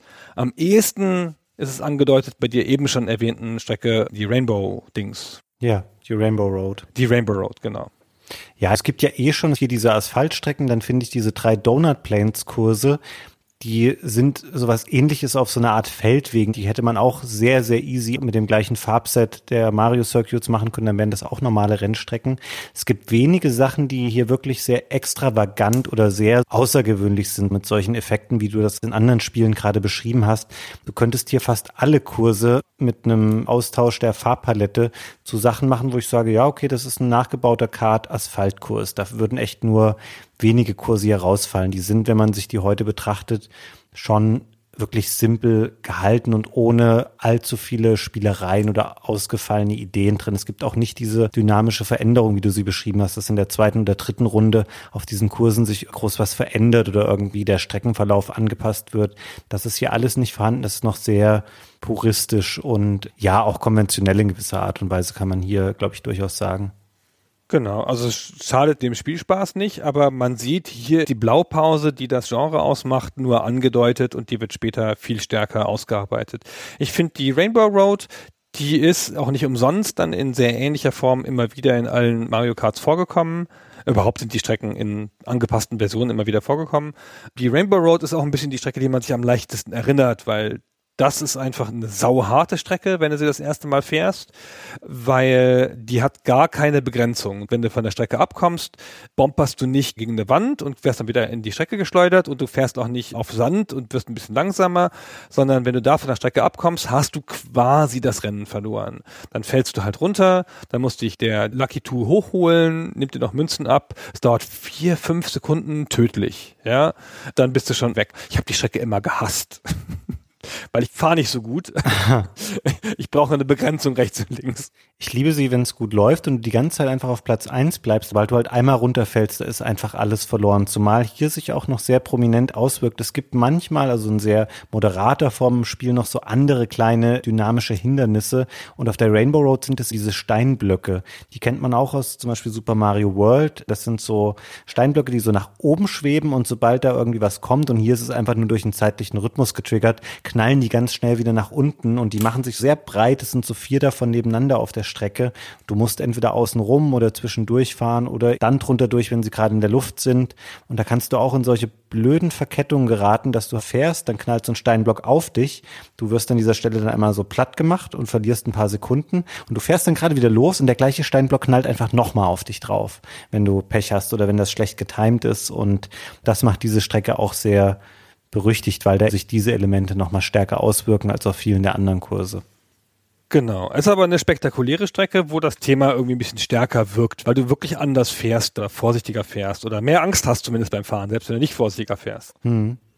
Ich würde gerne nochmal, weil das klingt jetzt so, als ob wir diese Strecken jetzt alle so furchtbar simpel finden würden und es hat vielleicht auch so einen leicht negativen Anklang. Ich muss aber ganz ehrlich sagen, jetzt beim Wiederspielen, ich fand das so angenehm, dass diese Strecken so einfach aufgebaut sind und so einen nachvollziehbaren Verlauf haben, weil gerade auch bei jüngeren, neueren Mario Kart Spielen sind die Strecken teilweise auch so crazy und so verschlungen. Die sind oft viel nachsichtiger, was ihre Breite und sowas angeht. Also du musst nicht mehr so sehr auf einer bestimmten Linie fahren und dich so sehr einengen in deinen Bewegungen, aber sie sind sehr viel konfuser und schlechter nachvollziehbar. Bei Super Mario Kart ist noch alles sehr klar und du hast diese Strecken sehr schnell verinnerlicht, weil sie so kurz sind. Und mir hat das jetzt gerade echt auch wieder viel Freude gemacht, mich mit diesen sehr einfachen Kursen zu befassen, die dann trotzdem so viel Potenzial haben, dass man immer noch hier und da eine Sekunde rausholen kann. Also ich mag das eigentlich, die Art und Weise, wie die Strecken hier konstruiert waren. Hm. Du nicht. Ja, na, ich finde es fast ein bisschen zu einfach. Diese ganz überkandidelten Strecken muss ich jetzt auch nicht immer haben, wie sie in den viel späteren Spielen gibt. Aber hm, sowas wie schon Bowser's Castle im 64er Teil oder auch Jungle Parkway mit so ein paar kleinen Sprüngen und ansonsten ja vergleichsweise eine relativ straighte Strecke hat mir schon ganz gut gefallen. Solange es nicht die Rainbow Road ist, geht alles. Ja, ich will jetzt gar nicht sagen, dass pauschal die Nachfolger das schlechter machen. Sie machen es nur zunehmend anders einfach. Also die Strecken wurden halt immer spektakulärer. Du willst einfach immer mehr Entertainment in diese Kurse reinpacken und die Art und Weise, wie bei Super Mario Kart die Strecken gebaut sind, das würde man dir heute komplett um die Ohren hauen und sagen, oh, ist ja langweilig. Da sind ja fünf Kurven drin und sonst passiert da gar nichts drauf. Aber ich mochte diesen Ansatz, der dahinter steht, der natürlich auch den technischen Beschränkungen geschuldet war und finde, das hat durchaus seine Berechtigung. Und ich finde auch, natürlich prägt dieses Spiel ganz viele Bestandteile der Serie, die daraus dann übernommen werden. Aber in vielerlei Hinsicht würde ich sagen, ist es auch ganz, ganz anders, als die Nachfolger dann waren, weil sich ja schon ab dem zweiten Teil einfach so viel komplett gewandelt hat und dann auch nie wieder in die Form zurückgebaut wurde, in der es noch am Super Nintendo war. Hm, das stimmt schon. Also wie gesagt, ich finde schon, dass das elaborate Streckendesign der Art Spiel gut tut. Auch weil es noch so ein bisschen Abwechslung und Zufallsfaktor reinbringt. Und weil es ja dann doch kein reines Skill-Game, wo du die Strecken super auswendig kannst und dann gewinnst du halt. Aber zwischendurch mal eine normale Strecke ist auch immer schön. also eine, auf der man sich auskennt, das ist auch immer schön. Und die haben ja dann schon immer relativ viele Strecken und dann kann man nicht alle gleich gut und so, mhm. das stimmt schon. Und ich finde hier 20 Strecken ist auch erstaunlich viel, finde ich, für so ein Spiel dieser Art. Oder kommt dir das nicht so vor? Doch, also für die damalige Zeit auf jeden Fall schon. Heute, wo wir im Zeitalter leben, wo das aktuelle Mario Kart auf der Switch ja auch schon den ganzen DLC hat, der vorher dafür rausgekommen ist und es wahnsinnig viele Strecken gibt, wäre das sehr wenig. Und auch die ganzen Strecken aus dem Super Nintendo Spiel wurden ja auch schon in verschiedensten Formen in späteren Mario Karts dann nochmal integriert, wo das dann so ein Standardding war, einen ordentlichen Schwung neue Strecken, aber auch immer Retro-Strecken. Und diese Kurse wurden sehr häufig benutzt. Für den Start, finde ich, war das aber auch sehr viel schon, also für ein Debütspiel. Und man muss es ja auch immer so sehen, damals, als ich mir das Spiel gekauft habe, da bin ich ja auch überhaupt nicht mit der Erwartungshaltung rangegangen, dass da die verrücktesten Sachen passieren und es da Kanonen gibt und einstürzende irgendwas, während ich da langfahre. Da hat man ja einen ganz anderen Erwartungshorizont daran gehabt. Und ich glaube, für die Zeit damals waren die Strecken schon ziemlich optimal oder so das, was man eben daraus Übrigens, das ärgert mich jetzt im Nachhinein, Gunnar. Ich habe am Anfang meinen Einstieg erzählt mit dem ganzen Spiel und so. Ich hätte eigentlich gern auch nochmal gehört, diese Serie, die ist einfach so unglaublich groß geworden. Und jeder kennt Mario Kart und kennt die ganz vielen Spiele, die es da gab. Kannst du dich noch erinnern, was so deine Erwartungshaltung an dieses Spiel war? Oder als du es zum ersten Mal gesehen oder davon gehört hast, wie du dir das vorgestellt hast? Und ob du vor allen Dingen auch gedacht hast, dass da ein Spiel kommt, das für dich in irgendeiner Form spielenswert oder was Gutes sein könnte? Ich hatte das null auf dem Radar.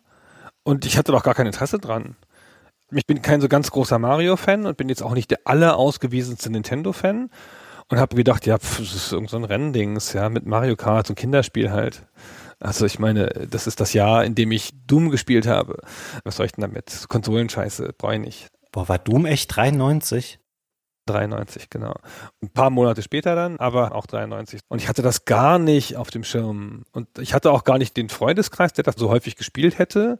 Ich habe das einfach irgendwann mal kurz gesehen und dann einfach ausgelassen. Und zur Serie bin ich gekommen erst später mit dem Teil auf dem 64er. Und das hatte einen Vierspieler-Modus, wo das hier bloß einen Zweispieler-Modus hat. Und dadurch ist dann eine ganz andere Gruppendynamik entstanden, weil dann haben wir uns oft getroffen und haben das gespielt und Bomberman zum Beispiel oder andere Spiele mit einem Vier-Spieler-Modus.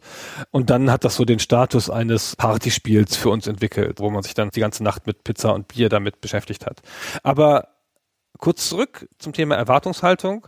Es hatten ja wohl überhaupt nicht viele Leute dazu eine Erwartungshaltung, weil es war ein neues Spiel in einem neuen Genre wir haben dazu mal Harald Ebert gefragt, der zu der Zeit bei Nintendo in Deutschland gearbeitet hat, wie die das eigentlich empfunden haben damals, 93, als dieses Spiel rauskam und was sie von dem Spiel erwartet haben. Das spielen wir jetzt hier mal kurz ein.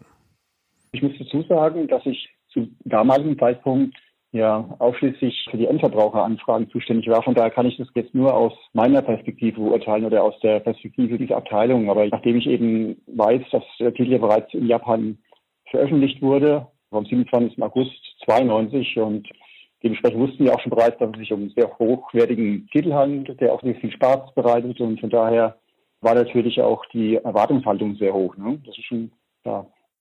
Es wurde dann ein Erfolg und zwar sogar ein immenser. Das hat dann über acht Millionen Stück verkauft weltweit und war der Grundstein einer Serie, die mittlerweile über 100 Millionen Stück verkauft hat. Über alle Teile. Acht große Spiele, drei mobile Spiele, drei Arcade-Spiele, die nicht in Deutschland erschienen sind. Ich glaube, es sind sogar vier Arcade-Spiele mittlerweile. Es gibt so eins, das ist so ein VR-Arcade-Spiel, was für japanische VR-Arcades entworfen wurde. Allerdings, diese Arcade-Spiele sind ein bisschen außen vor, weil die immer in Kooperation mit Bandai Namco gemacht wurden. Ich glaube, die zählen auch nicht in die offiziellen Verkaufszahlen. Aber es gibt ja halt die Serien, die über 100 Millionen Stück verkauft haben, also Vollpreisspiele, nicht nur Downloads oder sowas, wie man heutzutage oft zählt. Die kann man an den Fingern beider Hände abzählen. Das ist eine der ganz großen Serien, auch für Nintendo, die ja viele große Serien haben, ist es eine der größten. Ja, und es ist tatsächlich erstaunlich, weil wenn man jetzt mal die fehlende initiale Erwartungshaltung zu dem Spiel in Betracht zieht, das hat ja dann wirklich mit seinen 9 Millionen Einheiten mehr verkauft als ein Zelda Link to the Past zum Beispiel, wo jeder vorher schon wusste, ey, Zelda, das fanden wir am NES ja schon richtig geil. Das hat sich nicht so gut verkauft wie in Mario Kart. Und die Spiele, die davor waren, das waren Super Mario World, Super Mario All-Stars und Donkey Kong Country. Das waren gerade im Fall von Super Mario World auch typischere Pack-In-Titel.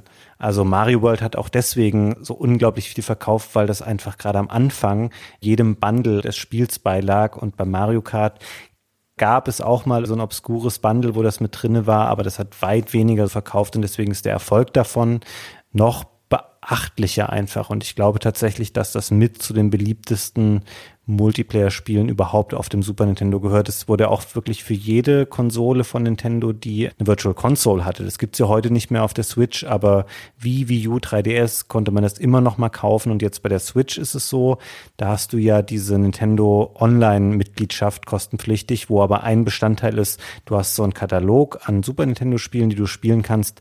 Und da ist das Spiel auch wieder mit reingepackt und auch heute noch spielbar. Also es ist mal ausnahmsweise einer der Titel hier bei Superstay Forever, wo ich sagen würde, hat man so viele Zugriffsmöglichkeiten drauf, da kann man sich kaum vor retten quasi. Das stimmt, kann man noch gut kriegen und ich finde, man kann es auch echt noch ganz gut spielen und das ist auch signifikant anders als seine Nachfolger. Das ist ja oft so bei Serien, dass sich halt im, weiß ich, im zweiten oder dritten oder vierten Teil das Potenzial realisiert, dass der erste Teil angelegt hat und dann finden die zu sich und da gibt es eigentlich keinen Grund, den ersten Teil nochmal zu spielen. Und hier ist es auch ein bisschen so, weil das N64-Spiel und auch das Double Dash dann später auf dem Gamecube bringen das Spiel schon ganz schön weiter, aber ich finde, dieses Spiel steht auch für sich, weil es ein paar Sachen hier noch pur vorhanden sind, die später so ein bisschen zugekleistert werden in so einer ganzen Sahnetorte von einem Spiel. Ja, so wie du das ja eben so ein bisschen angedeutet hast mit den Strecken. Dies hier ist pur und Skill und auch ein bisschen nackt und ein bisschen minimalistisch und das steht für sich in dieser, in dieser Serie damit. Und ist auch deswegen noch ganz gut spielbar, auch im Kontrast zu den späteren Titeln. Das stimmt. Heute ist es ja wirklich so, dass du mittlerweile bei einem Mario Kart 8 oder so, da nehmen wir das als selbstverständlich hin, dass da Sachen drin sind wie Lenkhilfen oder so, damit du gar nicht von der Strecke abkommen kannst. Und das soll heutzutage alles möglichst sich so wie in Watte gepackt spielen. Ich habe mich mal eine Weile, als es neu war, mit dem Mobile-Ableger für iOS und Android beschäftigt, dem Mario Kart Tour. Das ist ja erst 2019 erschienen. Riesenhit natürlich. Aber das spielt sich wirklich schon sehr, sehr nachsichtig und du kannst kaum was falsch machen. Und das lebt nur noch von positiven Feedback-Loops. Also das ist Quatsch. Es gibt natürlich die anderen Items auch noch. Ich wollte aber was sagen, was nochmal deine Sachen aufgreift. Aber diese Idee von permanenter Belohnung des Spielers und jeder soll eine gute Zeit damit haben, ohne sich so doll einarbeiten zu müssen. Je mehr das Spiel so in den Mainstream gerückt ist und je besser es sich verkauft hat und je größer die Marke wurde, desto wichtiger wurde es für Nintendo, dieses Wohlfühlgefühl einfach ganz, ganz groß zu schreiben, was Mario Kart angeht. Ja, das ist ja auch legitim. Heutzutage erfüllt das ja einfach einen Platz im Nintendo-Portfolio, der immens wichtig ist für eine neue Nintendo-Konsole, nämlich es ist ein ganz starker Anker in der Fähigkeit, gemeinsam vor derselben Konsole zu spielen. Natürlich wird das auch viel online gespielt, alles klar, aber das Mario Kart-Gefühl mit jeder nimmt einen Controller in die Hand und spielt an der Konsole, das ist schon das, wo dieses Genre herkommt und was ja auch, wie du es am Anfang beschrieben hast, ja, das ist halt ein Spiel, da kannst du jemandem den Controller geben und dann geht's halt los.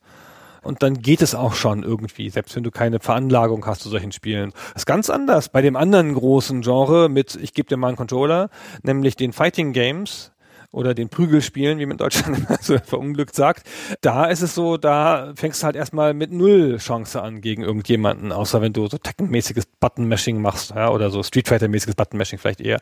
Aber hier ist es wirklich so, selbst wenn du das Rennen verlierst, hast du vielleicht mindestens einen Moment, wo du mal der Star warst, weil dein roter Panzer angekommen ist oder so. Hm, hast du sehr schön umschrieben. Ich hatte auch nochmal nachgeguckt, wie das Spiel eigentlich damals so angekommen ist, also auch was die Kritiken angeht. Und es hat sich dann rausgestellt, dass der elfjährige Fabian durchaus seine sehr gute Wahl getroffen hat, sich dieses Spiel zu holen, weil es nicht nur mir viel Spaß gemacht hat, sondern es hat auch fantastische Wertungen eingefahren. Also egal, wo du jetzt heute nochmal guckst, ob das eine Mega-Fun war oder auch eine Powerplay. Das war schon so ein Spiel, was wirklich so 90er-Wertungen eingefahren hat, was nicht selbstverständlich war und wirklich als herausragendes Spiel eingestuft wurde. Und wir haben auch hier nochmal Harald Ebert gefragt, ob er sich noch daran erinnert, wie die Nintendo-Community das Spiel so aufgenommen hat, weil Nintendo immer sehr nah dran war. Die hatten dieses Nintendo-Magazin, wo sie sehr viel Austausch betrieben haben mit Fans und so eine telefonische Kundenbetreuung. Und da wollten wir noch mal hören, an was er sich da noch erinnern kann, was da so an Feedback zum Spiel kam. Da kann ich mich noch sehr gut daran erinnern und das Feedback war wirklich durchweg äußerst positiv, muss man sagen. Und das ist auch so schön, dass wir jetzt wirklich von jeder Zielgruppe Feedback erhalten hatten, egal ob jetzt männlich, weiblich, jung oder alt. Und ich war sogar positiv überrascht, weil ich anfangs dachte, oder eher mit dass weniger Anfragen zum Rennspiel kommen, aber es hat sich dann gezeigt, dass doch sehr viele Fragen aufkommen, ist dann angefangen von spielerischen Fragen, wie beispielsweise jetzt den Blitzstart hinbekommt, weil das war eine Timing-Sache, oder wie man dann diesen roten Panzern ausweisen kann, da am besten mal am Rand fahren, und wir hatten ja dann nicht nur halt diese Fragen am Telefon oder schriftlich beantwortet, wir hatten dann auch im Club Nintendo Magazin regelmäßig über das Spiel berichtet und die Strecken vorgestellt, aber auch dann Tipps und Tricks gegeben. Es war sehr schön, dass wir dann teilweise auch Tastenkombinationen, solche Cheats bekannt gegeben haben, die wir natürlich am Telefon nicht verraten hatten. Aber da konnten wir auch schon natürlich unsere Fans begeistern, dass sie dann erfahren haben, dass man im Time Trial Modus beispielsweise dann doch auch den Computergegner antreten kann oder auch diesen Special Cup auswählen kann also gab schon viele Cheats, die wir anfangs gar nicht kannten, die wir dann selber rausgefunden hatten oder unsere Fans herausgefunden hatten oder erfahren hatten. Und diese Community wurde immer größer, diese Fanbase. Also das ist halt ein Spiel, das schon von Anfang an doch sehr geliebt wurde. Und das ist ja auch ein bisschen ein Heimspiel für Nintendo mit diesen ganzen Charakteren. So viele Nintendo-Charaktere kriegst du nie in einem Spiel. Für 99 Mark so viele Nintendo-Charaktere, Hammer. Aber das Spiel hat sich ja auch in die Herzen der Spieler gefahren. Und fällt mir jetzt gerade, also wirklich zufällig ein, habe ich gar nicht in meinen Notizen, ich habe ein ganz tolles Erlebnis mit dem Mario Kart DS, das 2005 rauskam. Das hatte ja dieses, dass du so eine Art lokales Wi-Fi aufmachen konntest konntest. Oh ja. Und dann gegen Leute spielen konntest, die in der Nähe saßen. Also du brauchtest nicht ein Internet oder sonst irgendwas, sondern konntest Leute in der Nähe eine Grundversion dieses Spieles rüberbeamen, dauerte ein bisschen. Und dann konnten die spielen in so einer schwachen Version. Also eine Strecke oder sowas, glaube ich. Ja, ich glaube, genau, die konnten auch nur eingeschränkt Charaktere wählen. Genau, das war dann ein bisschen runtergedampft. Und wenn beide das Spiel hatten, dann konnten sie halt voll spielen. Aber ich weiß, ich hatte den DS dabei, 2005 oder 2006 und bin auf die E3 geflogen. Von Frankfurt aus, wie die ganze deutsche Branche. Und dann waren wir da, bestimmt zwölf oder 14 Leute der deutschen Branche in dem Flieger. Und dann haben wir da zu acht Mario Kart gespielt. Quer über die Reihen im Flieger hinweg. Durfte man dann wahrscheinlich nach einer Zeit nicht mehr, aber wir haben lange auf dem Rollfeld gesessen und dann haben wir gespielt. Ich weiß, Boris Schneider war dabei auf jeden Fall, Boris Schneider-Jone ich glaube Wolfgang von Konami und so. Und das war so ein Zusammengehörigkeitsmoment der deutschen Spieleindustrie, weil es hatte natürlich jeder ein DS dabei. Ja, ich finde das gerade richtig weird, dass du diese Geschichte erzählst, Gunnar, weil wir haben uns jetzt hier tatsächlich nicht abgesprochen, aber ich wollte die gleiche Geschichte auch erzählen. Und zwar auch mit der E3 2006. Und ich habe noch Fotos davon, wie ich mit Kollegen von dem Verlag, wo ich damals gearbeitet habe, wir am Flughafen sitzen und alle haben den DS in der Hand. Das sind ungefähr die nerdigsten Fotos, in deren Kontext ich irgendwie mal aufgetaucht bin. Und wir haben auch zum einen Mario Kart DS gespielt, weil es dieses tolle Download-Play hatte und nur einer das Spiel haben musste. Vielleicht haben wir sogar mal zusammengespielt im gleichen Flieger oder so. Das wäre super crazy. Also das kann wirklich sein. Weil wir in der gleichen Gruppe waren. Und das zweite Spiel war, gehört jetzt hier gar nicht rein, aber ich sag's trotzdem noch, wir haben auch Tetris DS viel gespielt. Das hatte nämlich auch dieses Feature und da konnten zehn Leute mitspielen. Und was für ein unglaubliches Feature, das eigentlich vor jetzt 14, 15 Jahren war, dass dieses Spiel das angeboten hat. Und ich denke da super gerne dran zurück, dass das damals möglich war. Ja. Also es gibt's ja nicht. Es gibt ja kein vergleichbares Feature. Heutzutage müsste sich jemand auch die App runterladen und dann müssten beide auf einem externen Server treffen. Und wenn der Server down ist, ist es halt aus. Und das war aber eine native Fähigkeit der Hardware, ja, sensationell. Und über das DS müssen wir mal irgendwann ausführlicher reden, vielleicht in der eigenen DS-Folge. Aber es passte so gut, was ich eigentlich damit erzählen wollte, dass es so ein Konsensspiel ist. Jeder konnte das, jeder hatte das schon mal gespielt. Man konnte mit wildfremden Leuten oder mit Leuten, mit denen man sonst nicht zusammen gespielt hat, selbstverständlich Mario Kart spielen. Es ging auch noch durch die Technik, super gut, aber es ist auch ein Spiel, auf das jeder Lust hatte. Ob ich beim Tetris mitgemacht hätte, weiß ich schon wieder nicht, ja. Aber so bei Mario Kart wollte jeder mitspielen. Wie geil ist denn das? Bist du kein ja. guter Tetris-Spieler? Ich hätte dich als einen typischen Tetris-Spieler eingeschätzt. Ich bin überhaupt kein guter Spieler. Wie die meisten Spielejournalisten habe ich ja meinem ganzen Leben lang zu breit gespielt und zu wenig vertieft und jetzt kann ich gar nichts mehr. Aber in der aktiven Zeit konnte ich super viel Spiele so okayisch und nie irgendwas richtig. Das ist ja immer so. die Leute heutzutage spielen natürlich dann, keine Ahnung, CSGO oder Fortnite oder so und nichts anderes mehr und dann haben sie natürlich da einen anderen Skill-Level. Mhm. Ich habe eben, als du gesagt hast, dass wir für den DS mal eine eigene Folge machen, ich hatte kurz überlegt in der Vorbereitung auf diesen Podcast, ob wir auch noch einen eigenen thematischen Blog hier machen, wo wir über Spiele reden, die durch Mario Kart oder durch Super Mario Kart inspiriert wurden. Und gerade im Hinblick darauf, wir haben es ja schon mal gesagt, was das grundlegende spielerische Gerüst angeht, als spaßorientiertes Rennspiel mit Items, aber auch eben diesen Kniff zu sagen, man baut da bekannte Figuren ein. Und ich habe dann gemerkt, wenn wir das anfangen hier als Thema zu integrieren. Es wird ein Fass ohne Boden, weil die Liste ist absurd endlos an Spielen, die es gibt, gerade von Super Mario Kart ausgehend, so die zweite Hälfte der 90er, die Jahrtausendwende. Es gibt Spiele, ich gehe das einmal nur ganz kurz kommentarlos drüber. Es gibt Angry Birds Kartspiele, es gibt Bomberman, es gibt natürlich die Crash Bandicoot Sachen, es gibt andere Nintendo eigene Klone rund um Diddy Kong, es gibt Digimon, Lego, es gibt ein Kart Racing Spiel mit M&Ms. Es gibt Madagaskar, die Muppets, Pac-Man, Shrek, diese Sonic und Sega Sachen, da gab es auch mehrere, die hast du auch schon angerissen. Es gab ein South Park Spiel und es gab auch ein Star Wars Kart Spiel namens Super Bombat Racing, was so schlecht war, dass nach der ersten veröffentlichten Version alle weiteren Konvertierungen für andere Plattformen davon eingestellt wurden. Wir könnten jetzt noch eine Zusatzfolge dazu machen, wo wir nur über Klone von Mario Kart sprechen mit anderen Figuren der Popkultur. Das ist ganz schön erstaunlich. Du hast das sehr schön in der Vorbereitung Maskottchen-Racer genannt. Die haben sich Aspekte dieser Blaupause genommen, aber vor allen Dingen haben sie diesen Aspekt genommen, dass da bekannte Figuren gegeneinander fahren. Und das ist so ein bisschen bei vielen von den genannten Spielen, von denen auch viele echt nicht besonders gut sind, ist das so der eine Kaufgrund. Achtung, bei uns kannst du mit den Muppets fahren, wie geil, mit Kermit. Und da sieht man auch so ein bisschen den Unterschied, was bei Nintendo irgendwie ein bisschen folgerichtig ist und dann auch vergleichsweise gut exekutiert wurde, ist da dann halt im Wesentlichen ein Marketing-Gag, ja. Und das führt dann nicht zu einem guten Racer. Es gab aber eine ganze Reihe von guten Racern. Welches ist denn dein Lieblings-Kart-Racer außer Mario Kart? Jetzt sage ich was ganz komisches, Gunnar. Weißt du, welches Spiel ich immer gerne mochte? Es war auch so eine Zeit, wo ich auch einen PC zu Hause hatte Und ich rechne es dem Spiel gerade aus heutiger Sicht auch hoch an, dass es sich nicht darauf verlassen hat, bekannte Figuren zu benutzen, um das Spiel zu verkaufen, sondern ganz eigene tierische Figürchen hatte. Ich habe immer gerne Wacky Wheels gespielt auf dem PC. Kennst du das? Oh.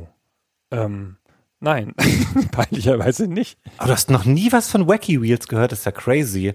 Das sieht 1A aus wie Super Mario Kart, halt für den PC kam, aber später raus, ich glaube 1994, ist optisch fast identisch und hat so einen Panda und einen Elefanten und sowas.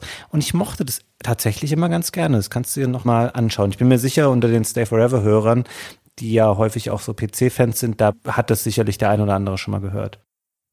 Habe ich nie, nie gehört und auch nie gespielt. Ich dachte, ich spiele dir da so schönen Ball jetzt zu mit Wacky Wheels, weil da verbinde ich auch so viele schöne Erinnerungen mit. Das gab es auch in verschiedenen Versionen. Ich weiß, dass ich das immer als Shareware-Ding hatte und da aber eine ganze Menge drin gefehlt hat. Hm. Ich fand Diddy Kong ganz hübsch. Diddy Kong Racing setzt andere Schwerpunkte als Mario Kart. Finde da die Strecken nicht so super ausgefeilt, aber viele verschiedene Fahrzeuge vor allen Dingen, damit relativ viel Unterschied im Fahrverhalten und es kommt Conker vor. Insgesamt sehr schönes Spiel. Und das Crash Team Racing, da habe ich jetzt nicht mehr so ganz klare Erinnerungen dran, aber das habe ich als positiv abgespeichert. Das war richtig gut. Das wurde ja auch zuletzt nochmal für die aktuellen Konsolen neu aufgelegt. Bei Diddy Kong Racing kommt noch ein interessanter Aspekt dazu, den wir jetzt bei Mario Kart hier auch ganz außen vor gelassen haben, aber eben weil er auch Super Mario Kart nicht betrifft. Das hatte das dann schon, dass man nicht nur Kart fahren konnte, sondern es gab da auch diese Hovercrafts und es gab Flugzeuge. Und das ist ja auch was, was später in Mario Kart so Vehikel customizen, dass ein Kart anders aussieht, dass man sich das selber zusammenstellen kann und dann eben auch so Gleitschirme hatte. Das kam, glaube ich, auf dem 3DS ins Spiel. Diese Variation, das findet ja auch im ersten Mario Kart gar nicht statt. Da hat halt jeder ein Kart und dann nimmst du das oder nimmst es nicht, aber du kannst da nichts dran verändern oder in irgendeiner Form anpassen. Das ist auch ein Element, was später sehr, sehr viel an Relevanz gewonnen hat. Genau, das hat die Serie gemacht, aber auch die meisten anderen Serien, dass man da noch eine Varianzmöglichkeit hatte. Wie gesagt, dies hier ist die minimalistische Blaupause für alles. Ist alles schon grundsätzlich da, aber es wurde halt noch viel ausgefeilt und fetter gemacht und mit mehr Auswahl versehen. Aber deswegen steht ja dieses in seinem Minimalismus weiterhin alleine. Und es hat sich ja auch die Nintendo-Serie einfach durchgesetzt gegen die anderen, obwohl das Crash Team Racing war auch erfolgreich. Ja, so ist es nicht. Aber so erfolgreich wie Mario Kart war halt dann nichts mehr. Mhm. Wir haben in dem Kontext auch den Harald nochmal gefragt, ob man bei Nintendo auch das Gefühl hatte oder die Hoffnung darauf nach dem Start, dass hier so ein dauerhafter System Seller entstehen könnte und so eine große Serie, wie sie geworden ist. Da hören wir uns auch nochmal kurz an, was er dazu gesagt hat. Also ich kann jetzt auch wieder aus meiner Sicht sprechen und von daher sage ich mal, ist mir es natürlich schon recht früh klar geworden, dass es ein ganz faszinierender Titel darstellt und du zu zweit Spielspaß haben kannst. Und man hat es sicherlich schon erahnt, dass äh, es ist durchaus möglich, dass auf den nachfolgenden Konsolen, dass da in der Regel immer unsere Brands halt zu finden sind, zumindest die meisten. Aber ich glaube, das natürlich jetzt, man konnte damals niemals absehen, dass jetzt so viele Teile für die verschiedenen Konsolen erscheinen werden, äh, die wir dann vielleicht noch gar nicht ja, zu damaligen Zeitpunkt planen konnten. Also von daher, ich denke, die Erwartungshaltung war auf jeden Fall sehr groß, aber das hat wirklich auch jeden nochmal überrascht. Ne? Das ist ein Riesending wurde. Damit auch vielen Dank an Harald und Fabian. Hast du noch was hinzuzufügen? Welchen Aspekt des Spiels haben wir ausgelassen? Ich glaube fast gar keinen, weil man muss ehrlicherweise sagen, es ist grundsätzlich in dem, was es bietet an Content. Es war, glaube ich, eines der am wenigsten aufwendigen Spiele, wenn es nur darum geht, alles im Spiel einmal gesehen zu haben, weil man eben sehr schnell all diese Cups freigeschaltet hat, alles gesehen hat und auch 150 Kubik kann man irgendwann ganz gut gewinnen. Da gibt es nicht so viel und ich glaube, ansonsten haben wir fast alles besprochen, weil es eben doch innerhalb seines sehr einfachen Rahmens eine ordentliche Möglichkeit an Lernpotenzial und an herausfinden, wie tickt das Spiel wirklich hinter der Oberfläche bietet. Aber ich glaube, wir haben nichts Grundsätzliches ausgelassen. Was ich bei der Recherche nochmal ganz erstaunlich fand, ist, wie viel dokumentierte Glitches es gibt, also Spielfehler was ich in einem Nintendo-Spiel auf einer geschlossenen Plattform jetzt nicht so vermutet hätte, ehrlich gesagt. Müssen wir jetzt auch nicht in der Tiefe drauf eingehen, aber es gibt richtig Methoden, Rennen zu gewinnen, indem man gleich am Anfang achtmal gegen die Bande fährt auf einer Strecke und dann denkt das Spiel, weil die Strecke so gebaut ist, man wäre einfach ein Stück weiter auf der Zielgeraden und zählt einen dann als Sieger der Strecke, obwohl man gar nicht am Anfang weitergefahren ist. Da bin ich jetzt nicht so informiert, wie stark das in anderen Spielen ist, aber ich habe immer gedacht, das ist ja eigentlich ein Fehler, ein Bug auf eine Art. Und ich habe immer gedacht, Nintendo-Spiele wären so grundsätzlich eher bugfrei. Ja, ich glaube, das ist relativ üblich, dass man sowas provozieren kann. Ich finde das schon auch erwähnenswert, aber es ist natürlich nichts, was dir bei einem normalen Konsumieren des Spiels auffallen würde, weil du machst ja solche Sachen nicht. Deswegen finde ich solche Glitches zu vernachlässigen. Und ich sag mal, ich spiele das schon 28 Jahre oder 27 und es gab wenige Sachen, wo ich jetzt sagen würde, da ist irgendwas passiert, was eindeutig mir wie ein Fehler vorkam. Nee, das ist richtig. Also das ist auch sowas, was beim Spieletesten, also wenn eine Firma ein Spiel testet vor dem Verkauf, was da nicht unbedingt auffällt, weil es so exotisch ist und man sowas machen muss, was Spieler nicht machen. Genau, das ist schon richtig. Ich fand es nur ganz überraschend, dass es so viel waren, die man so nachlesen und nachgucken konnte im Internet. Aber wie gesagt, vielleicht ist es auch gar nicht so untypisch und das gibt es schon häufiger. Ich vermute mal schon. Glitchruns gibt es ja fast für jedes Spiel als Speedruns und das passt natürlich hier. Ist natürlich beim Rennspiel auch ganz logisch. Genau, so, sonst wüsste ich jetzt auch nichts mehr. Ich bin mit meinen Notizen so einigermaßen durch, Fabian. Ja, mich auch. Dann vielen Dank fürs Gespräch und euch allen vielen Dank fürs Zuhören und nochmal vielen Dank an Harald, dass er hier mitgemacht hat. Und dann freuen wir uns auf eure Erlebnisse mit Mario Kart in den Kommentaren und vielleicht sagt ihr uns auch, welches euer Lieblingsteil ist. Hast du gesagt, welches dein Lieblingsteil ist aus der ganzen Serie? Ah, das habe ich mir tatsächlich nicht überlegt im Vorfeld. Und jetzt ballerst du mir noch so eine schwierige Frage zum Ende rein. Ah, ich würde jetzt gerade fast zu Double Dash tendieren auf dem Gamecube. Warum? Das besprechen wir irgendwann in Folge 114, wo es um Mario Kart Double Dash gehen wird. Aber ey, Super Mario Kart als Einzelspielerspiel bei mir auch ziemlich weit vorne auf jeden Fall. Und bei dir?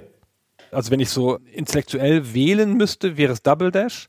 Aber wenn ich sie alle nochmal fahren würde, bei welchem ich jetzt die angenehmsten Erinnerungen habe, ist, glaube ich, das Mario Kart 64, weil ich das bei weitem am meisten gespielt habe von allen. Kann ich auch total nachvollziehen. Habe ich auch wahnsinnig viel gespielt. Ey, auch Mario Kart 8 muss man sagen, das macht richtig viele Sachen richtig gut. Es gibt eigentlich gar keinen Serienteil, wo ich sagen würde, der ist irgendwie komplett daneben gegangen oder so. Die haben im Wesentlichen alle ihre Berechtigung und machen alle bestimmte Sachen auch ziemlich gut. Ja, das ist ein sehr lobendes Schlusswort. Wir freuen uns auf eure Favoriten und auf eure Anmerkungen und vielen Dank fürs Zuhören euch. Ja, vielen Dank auch von mir und bis zum nächsten Mal. Tschüss. Ciao.